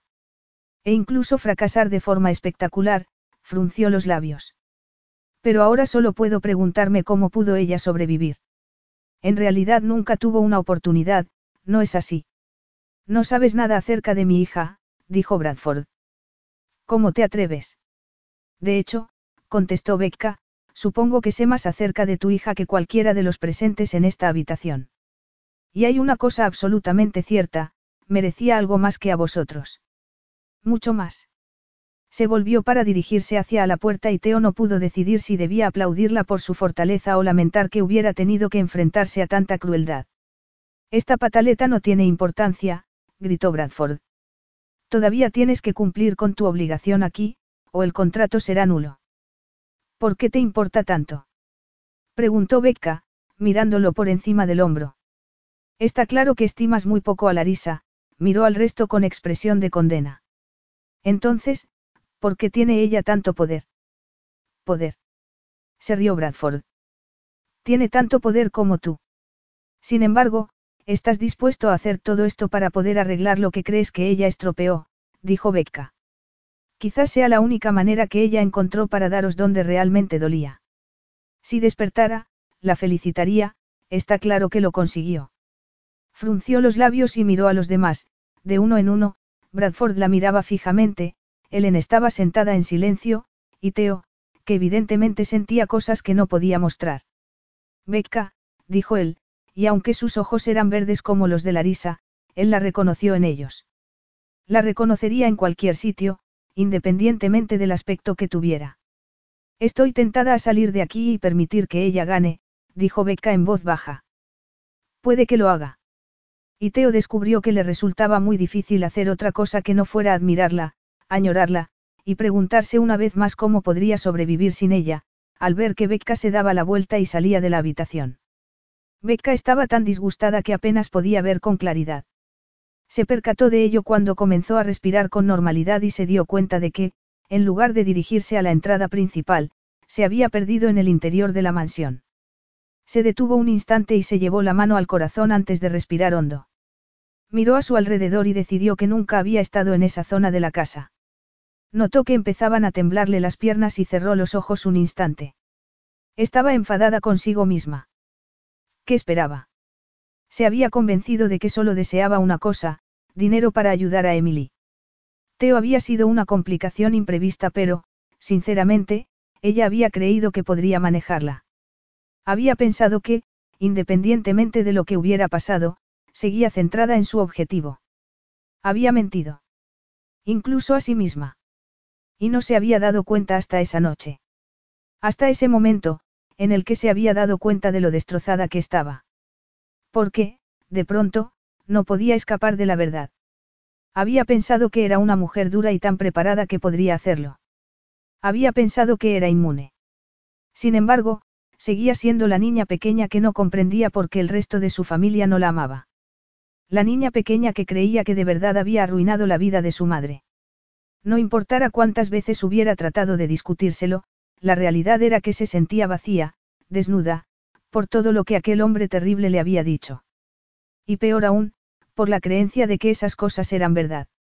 Era como la mendiga del festín y siempre lo había sido, aunque se hubiera repetido muchas veces que no deseaba lo que ellos querían. Pero eso no significaba que pudiera comprender que ellos siguieran negándoselo. Odiaba que le doliera. Que Bradford la hubiera herido. Que se hubiera dejado engañar por el breve momento de ternura que había mostrado Ellen, llegando a pensar que esa gente no era tan mala. Además, se odiaba por haber permitido que Teo hubiera llegado a importarle tanto, por haberse creído la manera en que él la miraba. Incluso había creído que podría manejar a Bradford, que él no le haría daño. Que podría ser la persona que Teo creía que era. Suficientemente fuerte como para librar la batalla sin su ayuda, sin necesitarlo. Para marcharse de allí sola, como si estuviera perfectamente bien. Y durante unos instantes, se lo había creído. Había pensado que Teo estaba allí para ella, observando en silencio y dispuesto a saltar si ella lo hubiera necesitado. Se lo había creído. Deseaba tirarse al suelo y llorar. Estaba sola. Siempre había estado sola. Había sido la niña extraña en la pequeña familia que su madre había creado con su marido y Emily, el vergonzoso recuerdo del sórdido pasado de Caroline. Y tras la muerte de Caroline sí que había estado sola, luchando por mantener a Emily a su lado y para cumplir los deseos de su madre. Era lo que le debía a la mujer que había perdido todo por ella. Entonces, porque el hecho de sentirse sola en aquel lugar extraño hacía que se le encogiera el estómago y se le llenaran los ojos de lágrimas. ¿Por qué se sorprendía de que así fuera? ¿Por qué se había planteado que las cosas podían ser diferentes? Vio una luz al final del pasillo y se dirigió hacia ella, pero su mente estaba muy lejos de allí. Recordó el cabello negro de Teo, su boca, sus manos, y su cuerpo reaccionó como si estuviera a su lado. De pronto, supo lo que llevaba negándose mucho tiempo. El motivo por el que había esperado algo de aquel hombre al que debería haber considerado su enemigo. Lo amaba. Soltó una carcajada llena de amargura que resonó en el pasillo. ¿Cómo podía haber permitido que pasara? Era una idiota. Enhorabuena, Becca, dijo en voz alta mientras avanzaba por la alfombra hacia la luz. Has conseguido hacer que una situación mala se convierta en una mucho peor. Lo amaba. Amaba a Teo Marco García, un hombre que amaba el dinero y el poder por encima de todo. Un hombre que creía estar enamorado de una mujer que apenas conocía, de una fantasía, de un sueño. Un hombre que nunca podría amarla a ella. Ni siquiera aunque quisiera, y dudaba mucho de que fuera así. Después de todo, como había dicho Ellen, él era un hombre que deseaba lo mejor. No una sustituta. Llegó al final del pasillo y entró en la habitación. Era un lugar muy iluminado y diferente al resto de la casa. Se dirigió hacia las ventanas, suponiendo que podría ubicarse en la casa si tomaba como referencia la calle, y cuando estaba a mitad de camino vio que había una habitación contigua. Becca se detuvo al sentir que su corazón se detenía. Respiró hondo y se volvió, sin poder creer lo que estaba viendo. La habitación contigua era de color azul y, en el centro, tenía una cama de hospital. A su alrededor había máquinas y perchas para la medicación intravenosa, pero Becca no se fijó en ellas. Ni siquiera oyó el pitido constante que emitían, hasta que no estuvo mucho más cerca.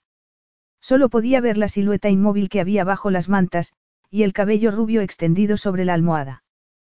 Tan frágil. Tan pequeña.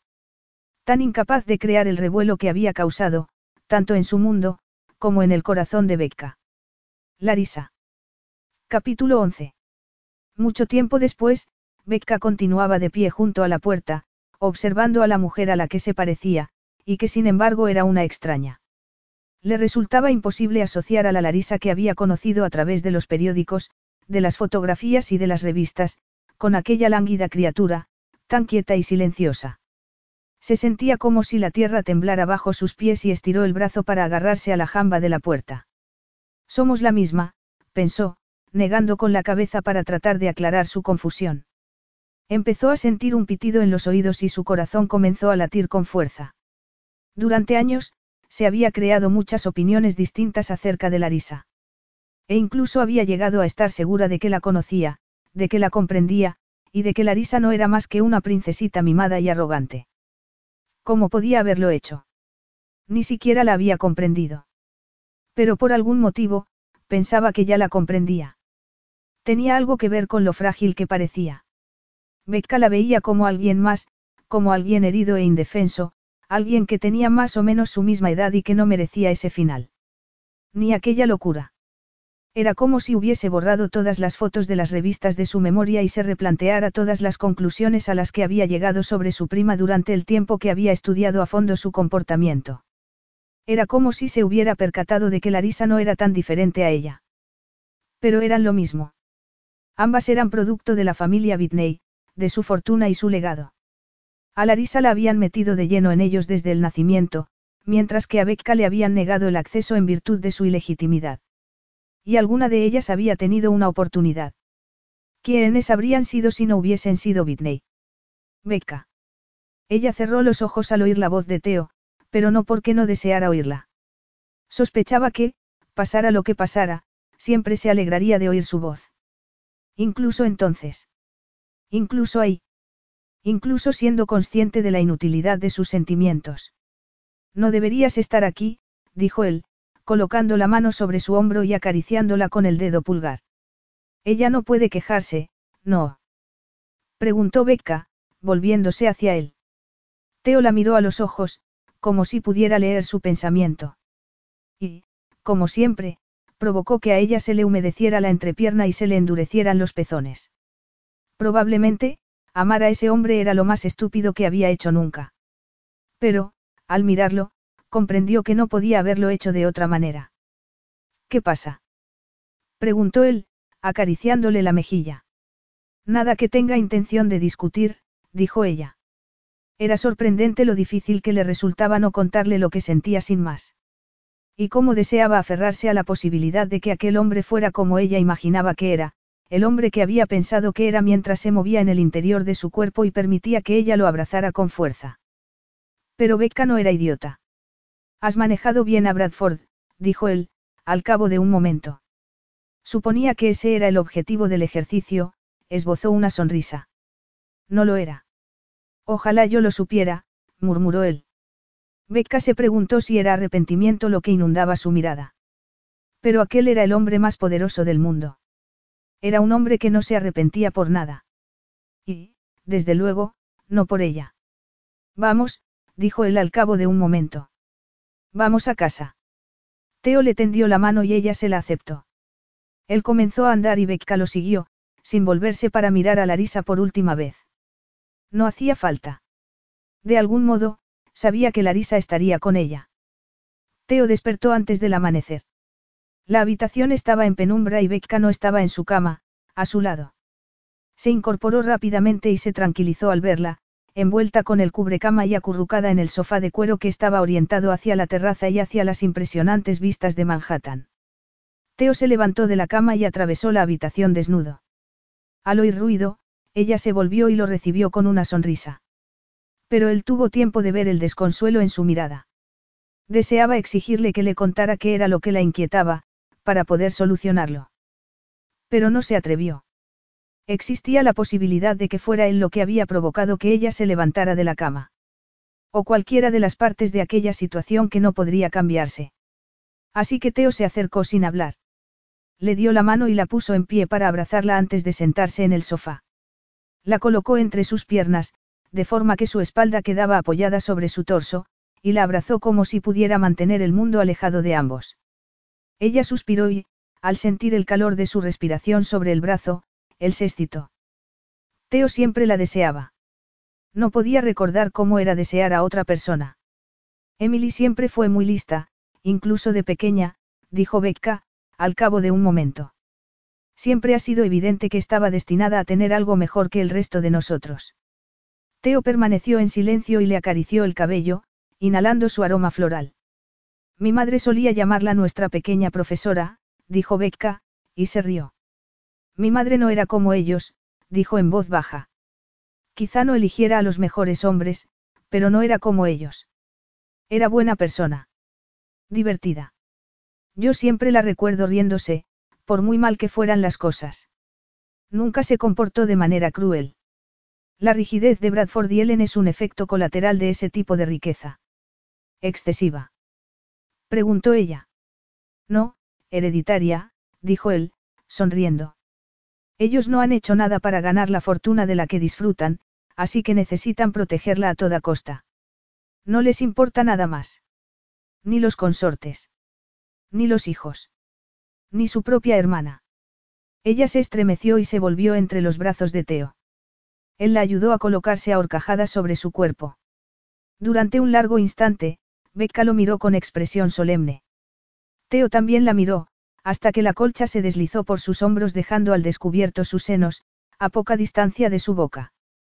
Te deseo, susurró ella, y lo besó. Su boca era cálida y dulce, y él no podía saciarse.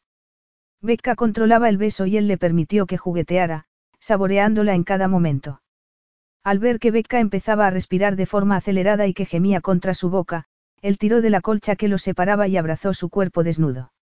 Su piel suave y ardiente contra la de él. Sus pechos son rosados y tersos contra su lengua. Y la parte más suave de su ser, derritiéndose contra su cuerpo, provocando que se volviera loco. Si me deseas, susurró él, poséeme. Y eso hizo Becca. Becca se colocó sobre su miembro y se estremeció en el momento en que se introducía en su cuerpo, provocando que deseara gemir de placer. Ella no comprendía qué era lo que sucedía, pero podía sentir que se le humedecían las mejillas, y ver que Teo tenía una expresión tortuosa en su mirada mientras cabalgaba sobre él. Simplemente, continuó moviendo las caderas de forma femenina hasta que él pronunció su nombre. Ella suspiró. Él la besó en el cuello y deslizó la boca por su cuerpo mientras le acariciaba la espalda. La sujetó por las caderas y empezó a marcar el ritmo. Ella arqueó la espalda, ofreciéndose a su placer. A sus caricias. A él. El primer orgasmo invadió a Becca de manera rápida y salvaje. Él se rió contra su cuello y la abrazó, moviendo las caderas más deprisa, empujando con fuerza, sin darle oportunidad para recuperarse. Becca se agarró a sus hombros con fuerza para recibir sus movimientos y lo miró a los ojos. Dentro de su cuerpo, Teo era grande y duro. Suyo. Y sin dejar de moverse, inclinó la cabeza e introdujo un pezón en su boca, mientras ella comenzó a moverse al mismo ritmo que él. El placer la inundó por dentro, desde sus senos hasta el centro de su feminidad y, cuando él presionó los dedos contra su punto más sensible, ella alcanzó el clímax otra vez. Teo, la siguió. Becca se derrumbó sobre él y, cuando la levantó para abrazarla contra su pecho, solo pudo sonreír antes de quedarse dormida. Satisfecha. Y más enamorada de lo que se atrevía a admitir, incluso a sí misma. Cuando despertó de nuevo, el sol entraba por las ventanas y Teo estaba sentado a los pies del sofá, vestido con su repelente elegancia y mirándola. La sonrisa que Becca le dedicó de forma automática al verlo, desapareció cuando se fijó en su expresión sombría. Ella se incorporó, se retiró el cabello de la cara y se cubrió con la colcha. Sintió que se sonrojaba y se preguntó cómo, después de todo lo que habían hecho, él todavía conseguía ese efecto en ella. Lo miró, negándose a preguntarle nada, y él enderezó los hombros y comentó. Ha llegado el momento, dijo de forma inexpresiva. La fiesta de cumpleaños de Chip Van Housen. Es la oportunidad perfecta para que lo engatuses para regresar a su apartamento y encuentres el testamento. Chip Van Housen, repitió ella. No se ha preguntado por qué su amante no ha contactado con él en todo este tiempo. No podría haberla encontrado por muy privada que sea la residencia de Larisa. Se lo pregunta varias veces al día, dijo Teo. Está contento de creer que lo que está evitando que ella contacte con él es mi rabia provocada por los celos. Bien, dijo ella. Se aclaró la garganta y se preguntó por qué él seguía mirándola así, como si ya lo hubiera fallado. Como si ya lo hubieras perdido, le sugirió una vocecita en su cabeza. Ella la ignoró. Estás en contra de las fiestas de cumpleaños. Por eso estás ahí sentado como un. Esta noche, Becca, dijo él con tono duro. La fiesta es esta noche. Podrás estar de regreso en Boston dentro de un par de días. Y eso era todo. Ese era el final. Y él lo había dicho con toda tranquilidad, como si lo único que le importase fuera que ella consiguiera hacerse pasar por Larisa, y el resto solo hubiera sido un pasatiempo. Tal y como él le había advertido. Tal y como ella había sospechado en los momentos de lucidez. Tal y como él había prometido desde un principio. Becca tuvo que hacer un esfuerzo para mirarlo a los ojos y esbozar una sonrisa. No importaba que sintiera el corazón roto en mil pedazos y que uno de ellos pudiera clavársele en el pulmón y ocasionarle la muerte. No importaba. Ella había firmado un contrato y conocía cuál era su sitio, aunque todo lo demás hubiera sido un sueño. Así que sonrió de verdad. Esta noche, repitió ella. Por fin. Y si deseaba derrumbarse, acurrucarse y llorar, no lo demostró. Capítulo 12. Becca nunca ha estado tan bella como esta noche, pensó Teo con amargura y experimentando un sentimiento desconocido que sospechaba debían de ser celos. Teo permaneció en la butaca del vestidor de Becca, observándola mientras ella se daba los últimos retoques. No era que se pareciera mucho a Larisa, a pesar de que sí lo parecía. Era que, para sus ojos, no era Larisa sino alguien más fuerte, más valiente, cuya inteligencia la iluminaba de una manera que Larisa nunca había experimentado. Él la deseaba de un modo en el que nunca había deseado a Larisa. De una manera que nunca había imaginado antes de conocerla. Teo no quería que hiciera aquello. Sin embargo, era consciente de que había sido él quien se lo había pedido. Quien necesitaba que lo hiciera. Era incapaz de comprenderse. Becca había elegido un vestido que hacía que pareciera etérea. Intocable. El cabello le caía sobre los hombros y su aspecto era magnífico. Tanto, que él deseaba probarla. Devorarla. ¿Cómo iba a poder entregarla a alguien como Van Housen? Aunque fuera durante un rato y por un propósito concreto. Ella era suya. Él nunca había estado tan seguro de algo. Y, aún así, no le importaba. ¿Por qué necesitaba esas acciones? Tenía que conseguir el control que nunca había tenido de pequeño. Y nunca había abandonado en su vida. No podía abandonar entonces. No sabía cómo hacerlo. Sin embargo, no conseguía comprender por qué, esa noche, aquel detalle le parecía una debilidad en lugar de su mayor fortaleza. Dímelo otra vez, dijo ella en voz baja, mientras se retocaba el maquillaje. No puedo hacerme a la idea de cómo, exactamente, crees que voy a ser capaz de engañar a ese hombre para que crea que soy la mujer que él conoce tan bien. ¿Sabes cómo? dijo Teo. Simplemente no quieres creerte lo que ya te he dicho varias veces. Porque es absurdo, dijo ella, y se volvió para mirarlo. Él sabrá que haya algo extraño. Posiblemente, Teo se encogió de hombros. Pero estás infravalorando el poder de la sugestión, Becca. Cuando tú llegues, todo el mundo, incluido Van Housen, supondrá que eres quien aparenta ser. Nadie dirá, no es exactamente Larisa, me pregunto si podría ser su prima haciéndose pasar por ella. ¿De veras crees que puedo acercarme a ese hombre y convencerlo de que soy alguien a quien ha conocido toda su vida? Y que no sospechará nada. Ese ha sido el objetivo de este ejercicio, no. Dijo con frialdad. Sin duda, sonrió ella. Podría ser su hermana gemela, dijo él. Yo mismo podría confundirte con ella. Teo se percató de que Becca se quedaba afligida durante un instante, antes de ocultarlo tras su aspecto de dura. Se odiaba. Y deseaba abrazarla. Deseaba detener todo aquello en ese mismo instante, cuando todavía solo se habían hecho daño a sí mismos. Pero era un hombre que no sabía perder. Solo sabía ganar por todos los medios. Aunque fuera aquel. Aunque ganar aquella larga batalla para hacerse con Whitney Media significara perder a Becca. No sabía cómo sobreviviría sin alguna de las dos cosas, y primero había deseado la empresa. Está bien, dijo ella, bajando la mirada como si lo que hubiera visto en los ojos de Teo fuera demasiado. Entonces, será mejor que nos vayamos. El trayecto hasta el lugar donde se celebraba la fiesta de Van Housen fue espantoso. Becca tenía calor y luego frío. Como si tuviera fiebre. No podía hacer aquello. No. Sin embargo, no tenía otra opción.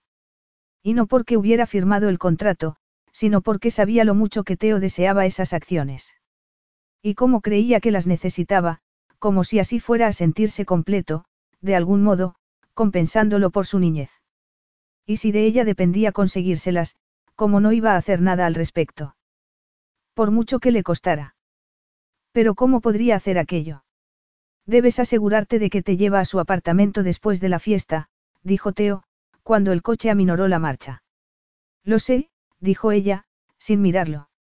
Estaba muy tensa y trataba de convencerse de que todo iba a salir bien a pesar de que tenía la evidencia de que sería justo lo contrario. ¿De veras? Se volvió hacia ella y la miró de forma calculadora. Ella deseaba alejarse de él, porque temía lanzarse a sus brazos y pedirle que interrumpiera aquella pesadilla. Pero no era una pesadilla, era una situación que había creado Teo. A propósito. Y esa noche terminaría todo. ¿Cómo podía haberlo olvidado? Por supuesto, contestó Becca. Puede que haya aceptado vestirme y actuar como una prostituta como me ordenaste, Pero esa falta de juicio no afecta mi capacidad para comprender qué se espera de mí. No recuerdo haberte pedido que te prostituyas, soltó él. Ella ladeó la cabeza y lo miró un instante. ¿Qué crees que pasará cuando ese hombre vea entrar a su amante en esa sala, después de tantas semanas? ¿Qué crees que esperará de ella cuando la lleve a casa? Una conversación agradable. Se rió ella. No es algo muy realista, ¿no crees? Permite que me asegure de que te he comprendido. Dijo él. ¿Crees que tendrás que acostarte con Van Housen para conseguir el testamento? Ella se encogió de hombros. Si no, ¿cómo podría ser? Preguntó. Esto es la vida real, Teo, no un juego. La gente real tiene expectativas reales. Quieres hacerme creer que tú no has pensado en esa posibilidad. Van Housen suele estar demasiado afectado por las sustancias que ha consumido como para ser una amenaza, dijo Teo. De lo único que me preocuparía, si fuese tú, es de la posibilidad de que vomite. Quizá encima de ti. Por favor. Va a reunirse con su amante de hace mucho tiempo y crees que se va a desmayar. ¿Qué imaginación tienes, Teo? Pero creo que descubrirás que la vida real no suele estar tan controlada. Teo estiró la mano y le acarició el cabello. ¿Cómo era posible que un gesto tan sencillo hiciera que a Becca le entraran ganas de llorar? Pareces demasiado dispuesta a vivir tu peor expectativa para esta noche, dijo él. Soy realista, respondió ella, mirándolo de manera retadora y suplicante a la vez, no era eso lo que tú querías, Teo. No se trataba de eso. De crear la trampa perfecta. No. exclamó él. Entonces. Él se acercó a ella y la sujetó por los hombros para atraerla hacia sí. No quiero que te toque, susurró Teo, tan bajito que ella apenas lo oyó. Entonces, la besó. La poseyó con la boca, provocando que la llama de la pasión la incendiara por dentro y se moviera en el asiento para acercarse a él. Pero, entonces, él la separó.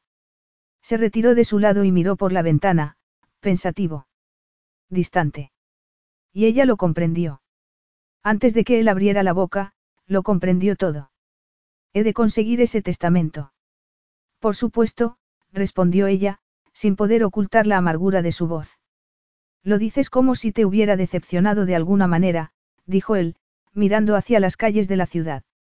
Como si ese no hubiera sido el plan desde un principio. El plan que tú aceptaste y por el que serás recompensada. Ella se rió, porque él tenía razón y eso era lo que ella misma se había dicho. Pero al oírlo de su boca, algo se rompió en su interior y la llenó con sentimientos de rabia, de traición. De dolor.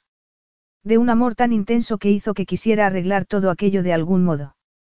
Pero en el fondo sabía que, como siempre, no sería la elegida. Era la niña repudiada, la ilegítima de la familia Whitney. Nunca la primera elección, siempre la sustituta. Y, si siempre había sobrevivido, sobreviviría a aquello. De un modo u otro. Tú decidiste qué clase de hombre deseaba ser mucho antes de conocerme, Teo, dijo con tristeza. Él se volvió para mirarla. Perdona. Dijo con voz gélida. ¿O era sufrimiento?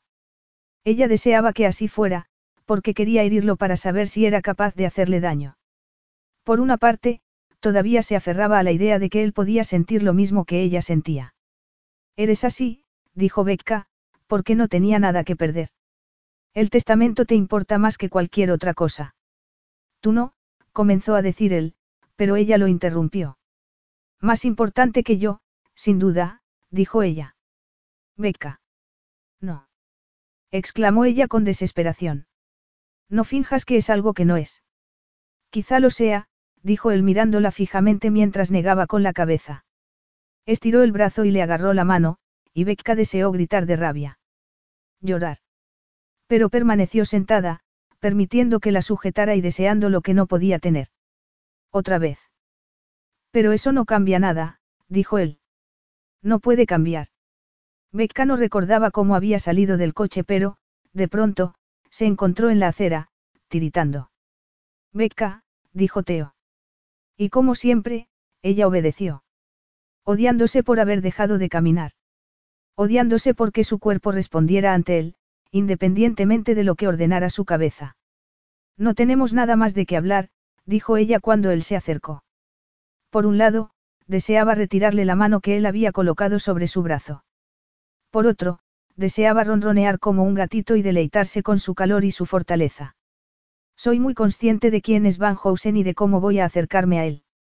Me da la sensación de que conozco mejor los potenciales peligros de la noche que tú, pero puesto que soy yo la que va a sufrirlos, imagino que tiene sentido. No quiero que hagas esto, dijo él.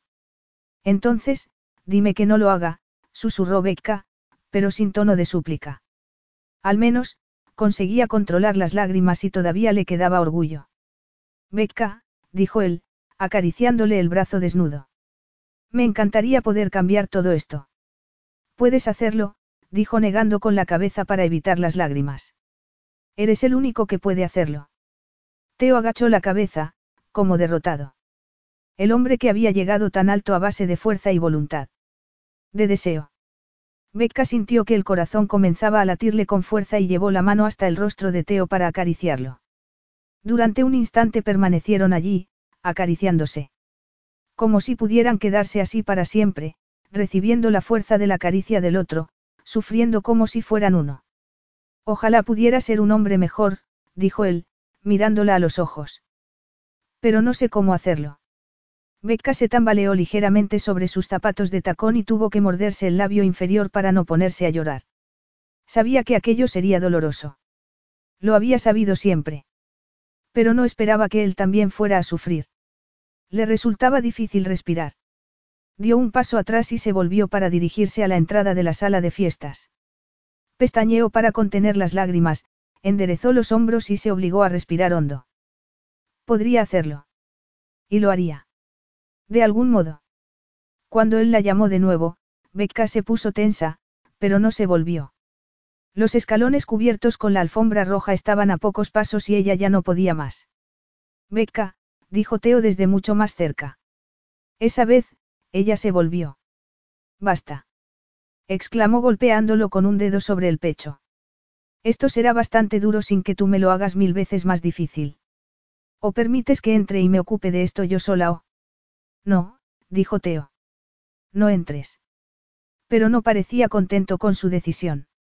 Simplemente parecía aturdido. Becca se fijó en el teléfono que él sostenía en la mano. ¿Qué es? preguntó. ¿Qué ha pasado? Él se pasó la mano por el rostro y, por fin, la miró a los ojos, pero era como si estuviera a mucha distancia. Tan inalcanzable como había estado al principio. Becca tragó saliva. Es Larisa, dijo Teo, como si no pudiera creer lo que estaba diciendo. Acaba de despertar. Capítulo 13. La habitación de Larisa estaba llena de voces distintas. Becca podía ver al personal médico alrededor de su cama, y a Bradford y Ellen esperando en el salón en silencio. Al ver que Becca entraba con Teo, se quedaron horrorizados. Santo cielo. Dijo Bradford. ¿Por qué traes a esta criatura aquí? y en un momento como este. Fue entonces cuando Becca se percató de lo macabro que era ir vestida como la persona que se suponía que iba a morir justo cuando todo el mundo se enteraba de que, después de todo, no iba a fallecer. ¿Por qué no era en eso en lo que había estado pensando durante el trayecto de regreso desde la sala de fiestas?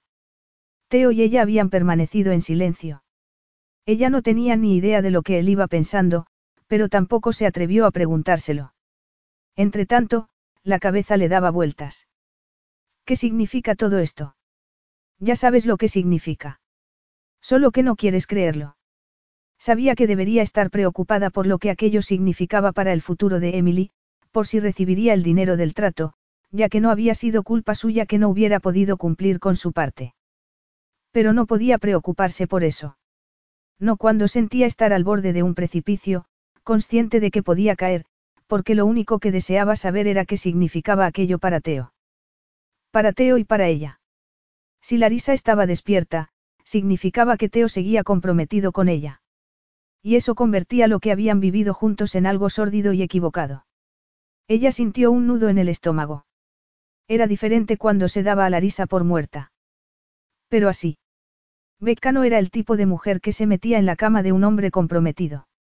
Sin embargo, era en lo que se había convertido. ¿Cómo podía considerar que ellos eran personas corruptas cuando ella no era mejor que ellos? No comprendo lo que ha pasado, dijo Teo, haciendo que Becca volviera al presente. ¿Cómo es posible? Es un milagro, dijo Ellen. No se puede llamar de otra manera. No me importa cómo quieras llamarlo, soltó Bradford. Miró a Becca con cara de odio y provocó que a ella se le pusiera la piel de gallina. Significa que ya podemos deshacernos de esta mujer, y manejarlo todo de la manera adecuada. Tal y como deberíamos haber hecho desde un principio, sin involucrar a extraños.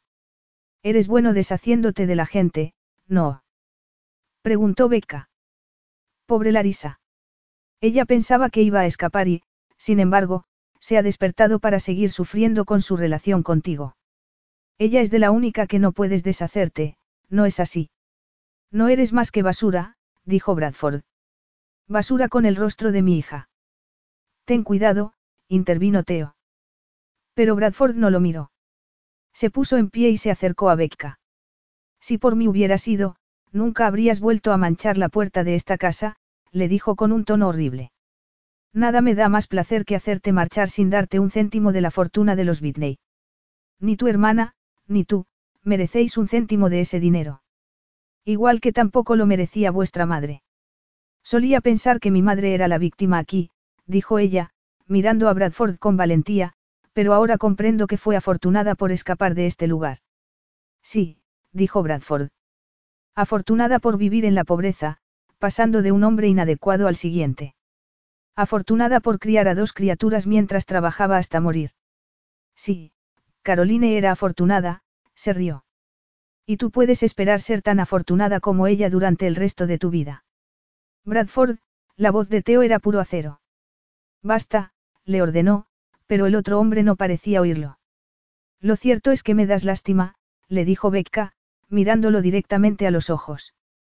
Tienes todas las cosas del mundo, más de lo que la mayoría podría soñar con tener, y sin embargo, no tienes nada. Es suficiente. Becca no había oído moverse a Teo pero notó que la sujetaba por los hombros y su manera de mirar a Bradford desde detrás de ella. No es el momento de este tipo de numeritos, añadió Teo. Saca a esa criatura de mi casa, contestó Bradford, furioso. Teo se movió para colocarse entre Becca y Bradford. Ella no pudo evitar mirar hacia la habitación donde estaba Larisa. Los médicos se habían apartado de la cama y, durante un instante, Becca miró a los ojos a la verdadera Larisa. Se miraron mutuamente hasta que los médicos se acercaron de nuevo y Becca se volvió. No tendrás que repetírmelo dos veces, le dijo a Bradford. Incluso sonrió. Estoy contenta de librarme de ti, para siempre, arqueó las cejas, como retándolo a que la insultara otra vez. Y la próxima vez que necesites a un doble para una de tus conspiraciones, estoy ocupada. Bradford comenzó a hablar, pero Teo lo interrumpió con un leve movimiento. Becca miró a él en un momento y se marchó sin mirar a Teo. Ya que sospechaba que, si lo hacía, no se marcharía jamás. Y él no le pertenecía. Nunca había sido suyo. Y ella no debía haberse permitido pensar que podía llegar a serlo. Así que, salió por la puerta sin más. Teo la alcanzó de nuevo en la entrada principal. Para, dijo, haciendo que ella se detuviera. Por favor, añadió. No tiene sentido seguir hablando, dijo ella. Bradford es un cretino, dijo Teo, colocándose frente a ella. Evidentemente recibirás el dinero que hubieras recibido si te hubieras encontrado con Van en esta noche, como estaba planeado. Nadie podía haber previsto lo que ha sucedido. Encontrarme con él, murmuró ella. Suena tan aséptico. No creo que pudiera haber permitido que lo hicieras, dijo él. No creo que hubiera podido soportarlo. Ella negó con la cabeza. Había tantas cosas que podría haberle dicho y que deseaba decirle, pero no podía permitirse el lujo. Más tarde se arrepentiría de haberlo hecho. Nunca lo sabremos, dijo ella, encogiéndose de hombros. Cumpliste tu parte del trato a la perfección, dijo él con frialdad. Por supuesto, recibirás lo prometido, por mucho que Bradford monte el numerito. No me importa. Exclamó ella, moviendo la mano en el aire. Él estiró el brazo y la agarró. El contacto inesperado la hizo callar. Era demasiado. Demasiado ardiente. Demasiado correcto. Demasiado, todo aquello que nunca podría ser. Lo harás, dijo él en voz baja. Quizá no ahora. Pero lo harás. Ella retiró la mano y, al sentir que una ola de calor la invadía por dentro, se sonrojó sin poder evitarlo. Igual que no podía marcharse de allí, como debía. El momento se hizo interminable. No existía nada en el mundo más que el rostro de Teo y la irresistible mirada de sus ojos color ámbar. No había nada más que las cosas que no podían decirse. Sé que no debería pedirte esto, comenzó él, como si las palabras lo hirieran. Entonces, no me lo pidas, contestó ella, desesperada. Sabía que, si él le pedía cualquier cosa, ella no podría resistirse. Él susurró su nombre, y ella sintió que su corazón roto se convertía en polvo. Se miró en el espejo enorme que había junto a la pared y vio que ni siquiera se parecía a ella. Se parecía a Larisa, y la verdadera Larisa estaba despierta. Eso significaba que Becca ya no sabía ni quién era. ¿Cómo iba a saberlo? Se había perdido en aquella farsa durante demasiado tiempo. Y había comenzado a pensar que pertenecía a aquel lugar. Incluso había empezado a desear que así fuera. Y como amaba a aquel hombre, había estado dispuesta a entrar en la sala de fiestas y a hacer lo que fuera necesario para hacerlo feliz.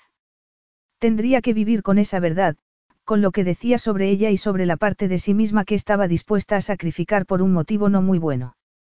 Toda su vida se había conformado con poco y lo había considerado una victoria. No podía seguir haciéndolo. Y no lo haría. No cuando se había permitido imaginar cómo sería si no fuese una chica de segundo plato, o cómo se sentiría siendo la elegida. Quizá había sido un espejismo, pero la había cambiado. Para bien. Merezco algo más que las migajas de la mesa de la familia Whitney, dijo ella, sorprendida al oír que podía hablar con claridad. Incluso con orgullo. Por mucho que estuviera temblando por dentro. Merezco más que estar preguntándome a quién ves cuando me miras, o a quién quieres ver. Merezco más que lo poco que puedes darme, lo poco que no está centrado en lo que realmente amas. Yo no la amo, dijo él con seguridad. Me refería al poder. Al dinero. A la riqueza. A todas esas cosas con las que soñabas en Miami, lo miró. Lo comprendo, pero merezco algo más, Teo. Algo mejor. Becca, parecía tan perdido que ella flaqueó un instante. Por última vez, ella se obligó a ser más fuerte que nunca. Se acercó a él, percibió su aroma, y lo besó en el rostro antes de retirarse. Por favor, susurró él, con los puños cerrados a ambos lados del cuerpo y el cuerpo lleno de tensión. Adiós, Teo, susurró ella, con las lágrimas agolpándose en su garganta. Entonces, se alejó de él, del único hombre al que había amado. Encaminándose a un futuro incierto, pero sin él. Pero al menos, esa vez, no se había conformado con lo que le ofrecían. Era mejor esperar a lo que realmente deseaba. A lo que se merecía. Tenía que ser así. Dos o tres días después, Teo se encontró por fin a solas con Larisa. Sin médicos. Sin familiares. Solos, él y la mujer con la que seguía comprometido para casarse. La mujer que él daba por muerta y que parecía que había resucitado. Teo no sabía qué sentir al respecto. Aunque tampoco tenía muchos sentimientos. Estaba como adormecido desde el día en que Becca se marchó, dando un portazo al salir de la mansión de la familia Whitney. Larisa se movió en la cama y despertó, y Teo se sorprendió al ver que no se parecía a Becca. ¿Cómo podía haberse convencido de que eran similares? No solo era a causa de que Larisa tuviera un aspecto frágil, sino también porque la fuerza de la personalidad de Larisa no se veía por ningún sitio. Era como mirar a una fotografía en blanco y negro, cuando ya se estaba acostumbrado a las de color. Estoy alucinando. Preguntó Larisa con voz ronca. No puedo imaginar por qué ibas a tener alucinaciones conmigo, dijo él. Ella sonrió y Teo vio a la Larisa con la que había imaginado que se casaría, porque había pensado que esa era la verdadera Larisa. La que guardaba encerrada en su interior. Allí, dijo ella, señalando hacia la otra habitación. Después, frunció el ceño confundida. Creía que había visto. No estabas alucinando, dijo él. Ella lo miró durante largo rato y él solo pudo pensar que le parecía una extraña. Que la conocía desde hacía años y que, sin embargo, nunca había llegado a conocerla. Teo no dijo nada más, y ella no volvió a preguntar. Gracias, dijo ella. Siempre has sido sincero conmigo. Se incorporó despacio y rechazó la ayuda que Teo le ofreció. Finalmente consiguió acomodarse sobre las almohadas respirando con dificultad. Debería sentir algo más por ella, aparte de lástima, pensó Teo, desesperado. Tienes que descansar, dijo él. Necesitas toda la fuerza para recuperarte. Olvidé lo del testamento, dijo ella, y tosió una pizca. Mi padre me lo recordó, suspiró y se miró las manos. Teo imaginó lo difícil que debía de haberle resultado la conversación. No te preocupes por tu padre, dijo él. Lo siento, ella negó con la cabeza. No es que quisiera herirte. Solo quería hacer que él, cualquier cosa. No lo sé. No tenemos que hablar de esto, dijo Teo. No podía recordar la última vez que Larisa le había hablado así. Sin artimañas ni motivos ocultos. Y hubo un tiempo en el que eso lo habría llenado de alegría y esperanza. Habría significado que finalmente había llegado donde precisamente siempre había deseado llegar. Entonces, ¿por qué se sentía tan vacío? Pero él sabía por qué.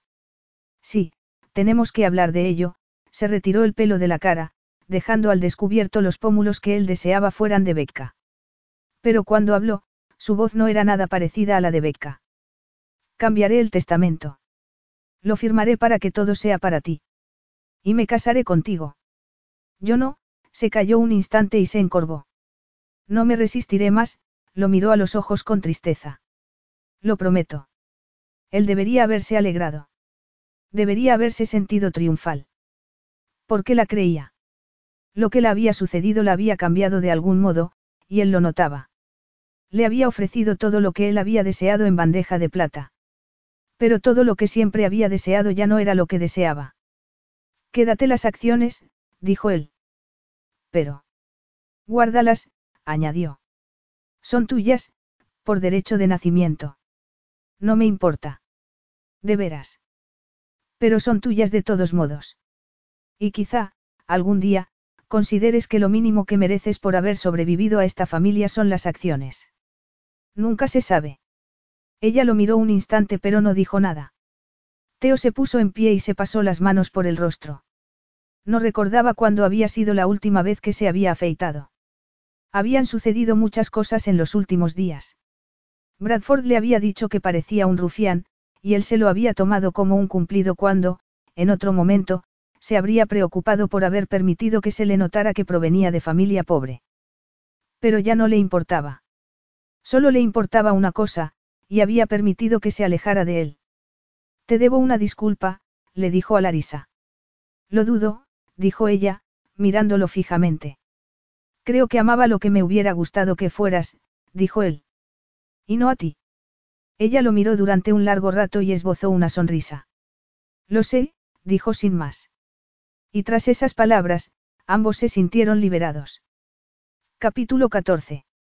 Cuando su compañera de trabajo asomó la cabeza por la puerta de su despacho para decirle a Becca, con asombro, que un hombre la estaba esperando, Becca sintió que iba a desmayarse. Respiró hondo varias veces y, cuando se convenció de que no lo haría, sonrió.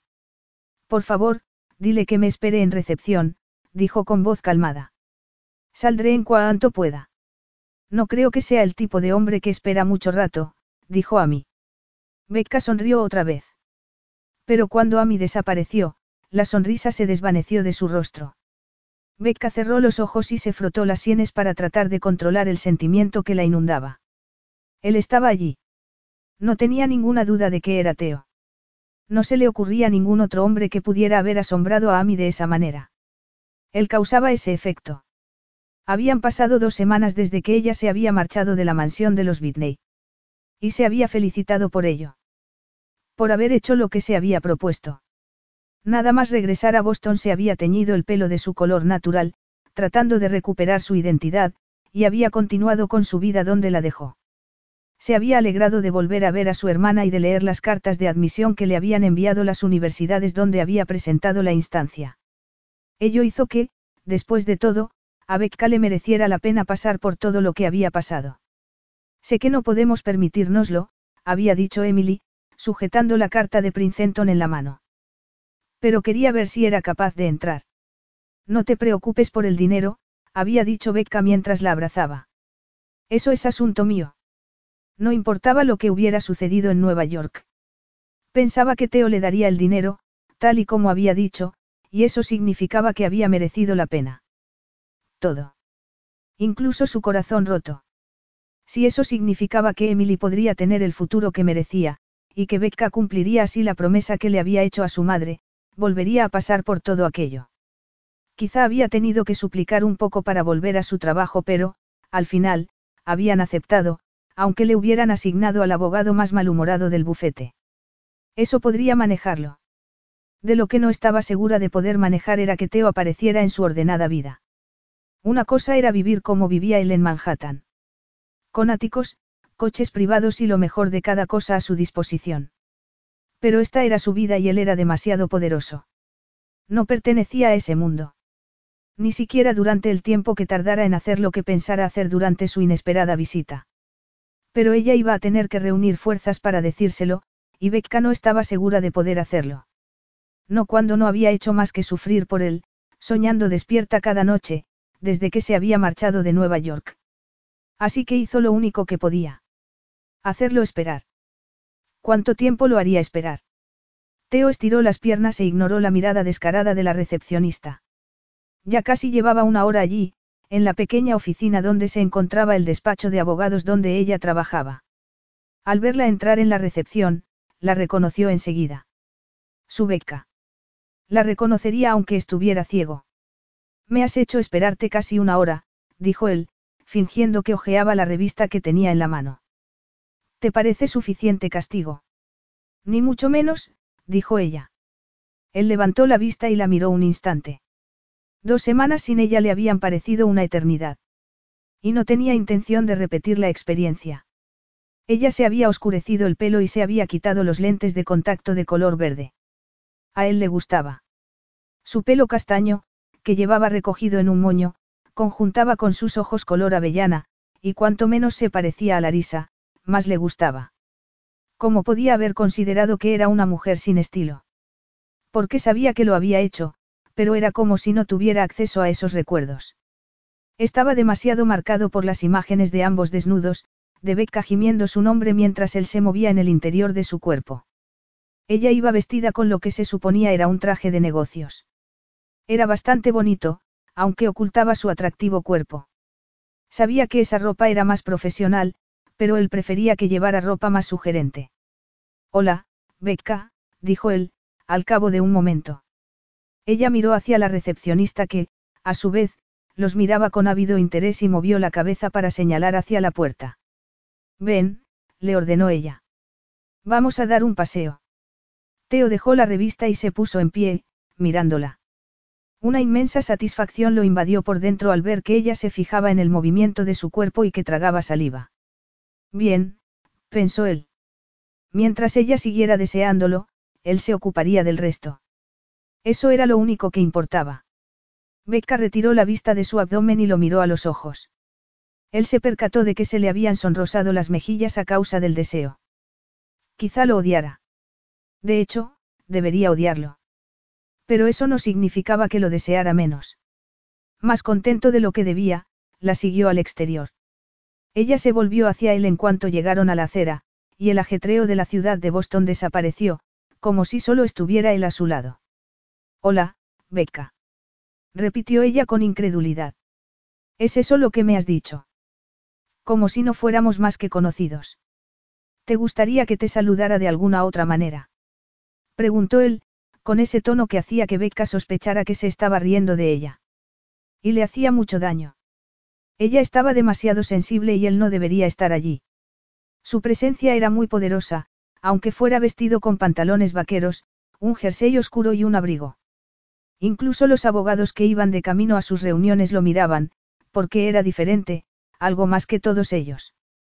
Iluminaba la calle de Boston como si fuera una estrella. Por supuesto, Teo no se percataba de ello. Solo la miraba como si fuera una presa. O algo muy preciado para él. O ambas cosas. Becca no conseguía decidir cuál era peor, cuál de todas le haría más daño. ¿Qué quieres? preguntó ella inexpresivamente.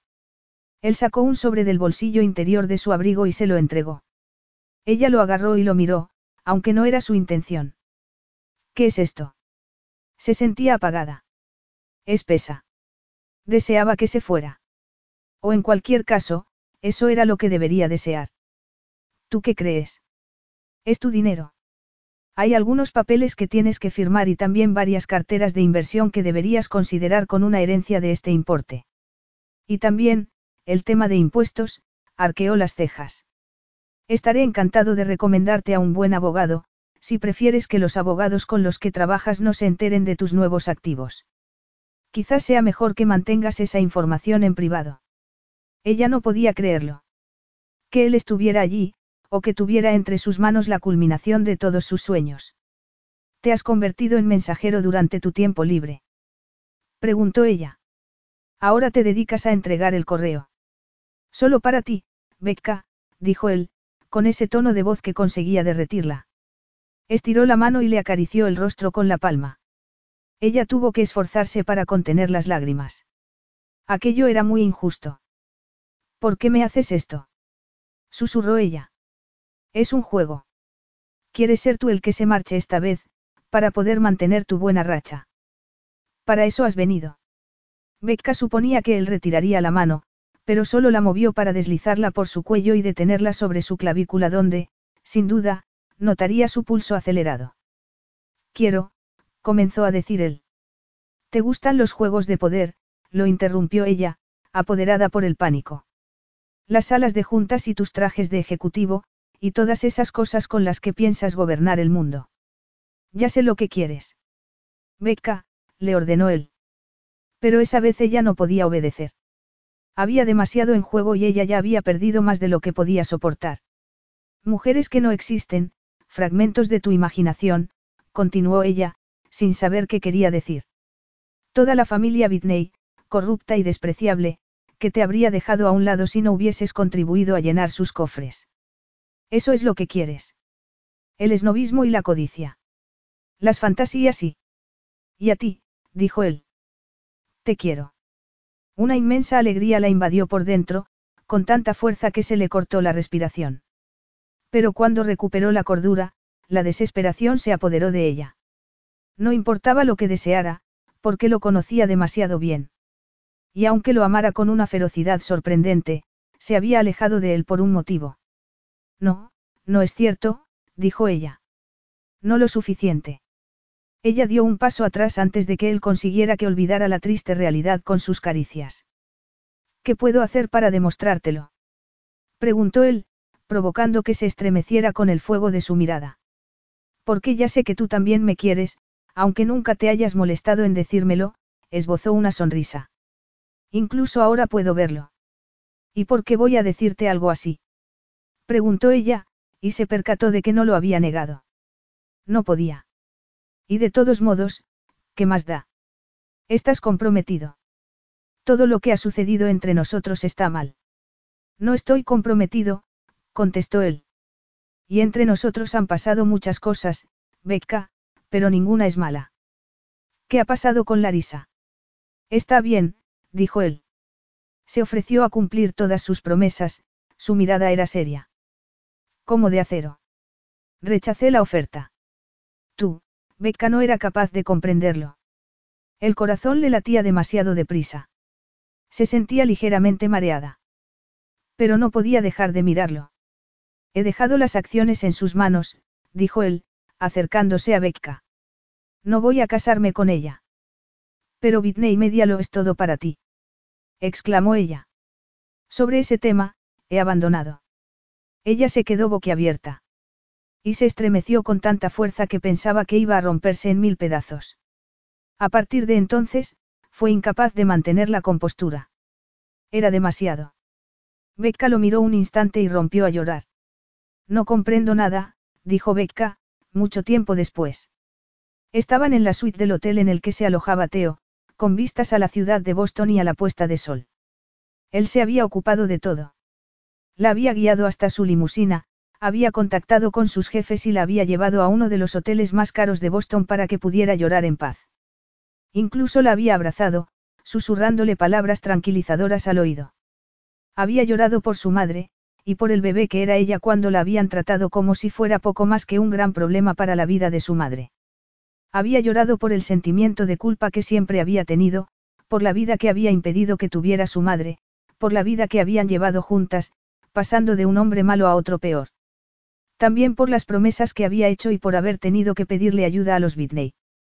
Por la inocencia de Emily y porque la hubiera perdido, pero, sobre todo, había llorado para liberar todas las emociones que había experimentado, una y otra vez, desde el día en que conoció a ese hombre. Y cuando consiguió calmarse, cuando ya no le quedaban más lágrimas, él seguía a su lado. ¿Qué es lo que no comprendes? preguntó él. Estaba junto a la ventana, donde ella lo había encontrado después de salir de la ducha caliente que se había dado después de tanto llorar. Has trabajado mucho en Bitney Media, dijo ella.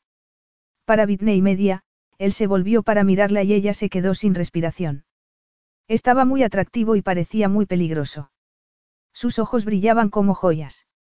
Ella pestañeó un instante y se centró de nuevo. ¿Por qué ibas a abandonarlo ahora? Cuando por fin podías tenerlo tal y como querías. Él permaneció allí de pie, provocando que le temblaran las piernas, los pechos se le pusieran turgentes y sintiera que se derretía por dentro. Es fácil, dijo él. Te deseo más a ti. Nadie me elige a mí, dijo ella. Soy siempre la segunda opción, el relleno. Y tú, tú eres el tipo de hombre que nunca estará satisfecho con nada que no sea lo original. Te quiero a ti, Becca, dijo él, acercándose a ella. Tú eres la de verdad. Pero no puede ser. No puedes. Pues así es, dijo él, y la tomó en brazos para besarla en los labios. Un fuerte calor la inundó por dentro. Pasión, furia, y todo sazonado con felicidad. Una felicidad inmensa, contra la que no podía luchar cuando estaba entre sus brazos. Solo podía saborearlo. Y no era suficiente. Ella se retiró una pizca para mirarlo y, lo que vio, la hizo temblar. Mucho deseo. Mucha pasión. Y mucho amor. Esa vez, Becca no tuvo ninguna duda acerca de que era ella a quien él deseaba, y no a la mujer a la que se parecía. Porque había tenido a esa mujer y la había dejado escapar. Y estaba allí, con Becca. Y no con el objeto de sus fantasías. Poco a poco, Becca comenzó a creerlo. A sentir esperanzas en lugar de dudas. No tengo trabajo y, sin duda, estaré en la lista negra de una de las empresas más poderosas del mundo, dijo él, acercándola más a su cuerpo, de forma que sus senos quedaron apretados contra su torso. Así es como he venido a decirte que te quiero, y que deseo casarme contigo, que esta historia no puede tener otro final. Becca escuchó con atención las palabras que nunca había esperado oír de su boca y sonrió. Es una lástima que ahora sea heredera de los Bitney, dijo ella. Eso le quita mérito a tu gran sacrificio. Te quiero, dijo él otra vez. Nada tiene sentido sin ti. Lo sé, susurró ella, mientras lágrimas de felicidad rodaban por sus mejillas. Yo también te quiero. Mucho más tarde, yacían con los cuerpos entrelazados sobre la enorme cama del hotel, tal y como preferían estar, disfrutando del efecto de su encuentro. Con cada caricia, con cada beso, Teo había visto cómo ella iba cambiando. Esperanza. Confianza. Amor. Con Becca podía ser el hombre que siempre había querido ser. Con Becca, podía ser el mismo. Has dejado de lado una fortuna por mí, dijo ella, acariciándole el torso con el dedo. Así es, dijo él. Nunca se había sentido tan completo. Nunca había amado. Y no estaba seguro de siquiera haber deseado amar, y por eso había elegido una fantasía. Pero a partir de entonces tendría toda la vida para amar a aquella mujer, y para merecer su amor. La miró y le dedicó una amplia sonrisa. Pero no temas, mi amor. Soy Teo Marco García. Conseguiré otra fortuna. Eso es a lo que me dedico. Fin.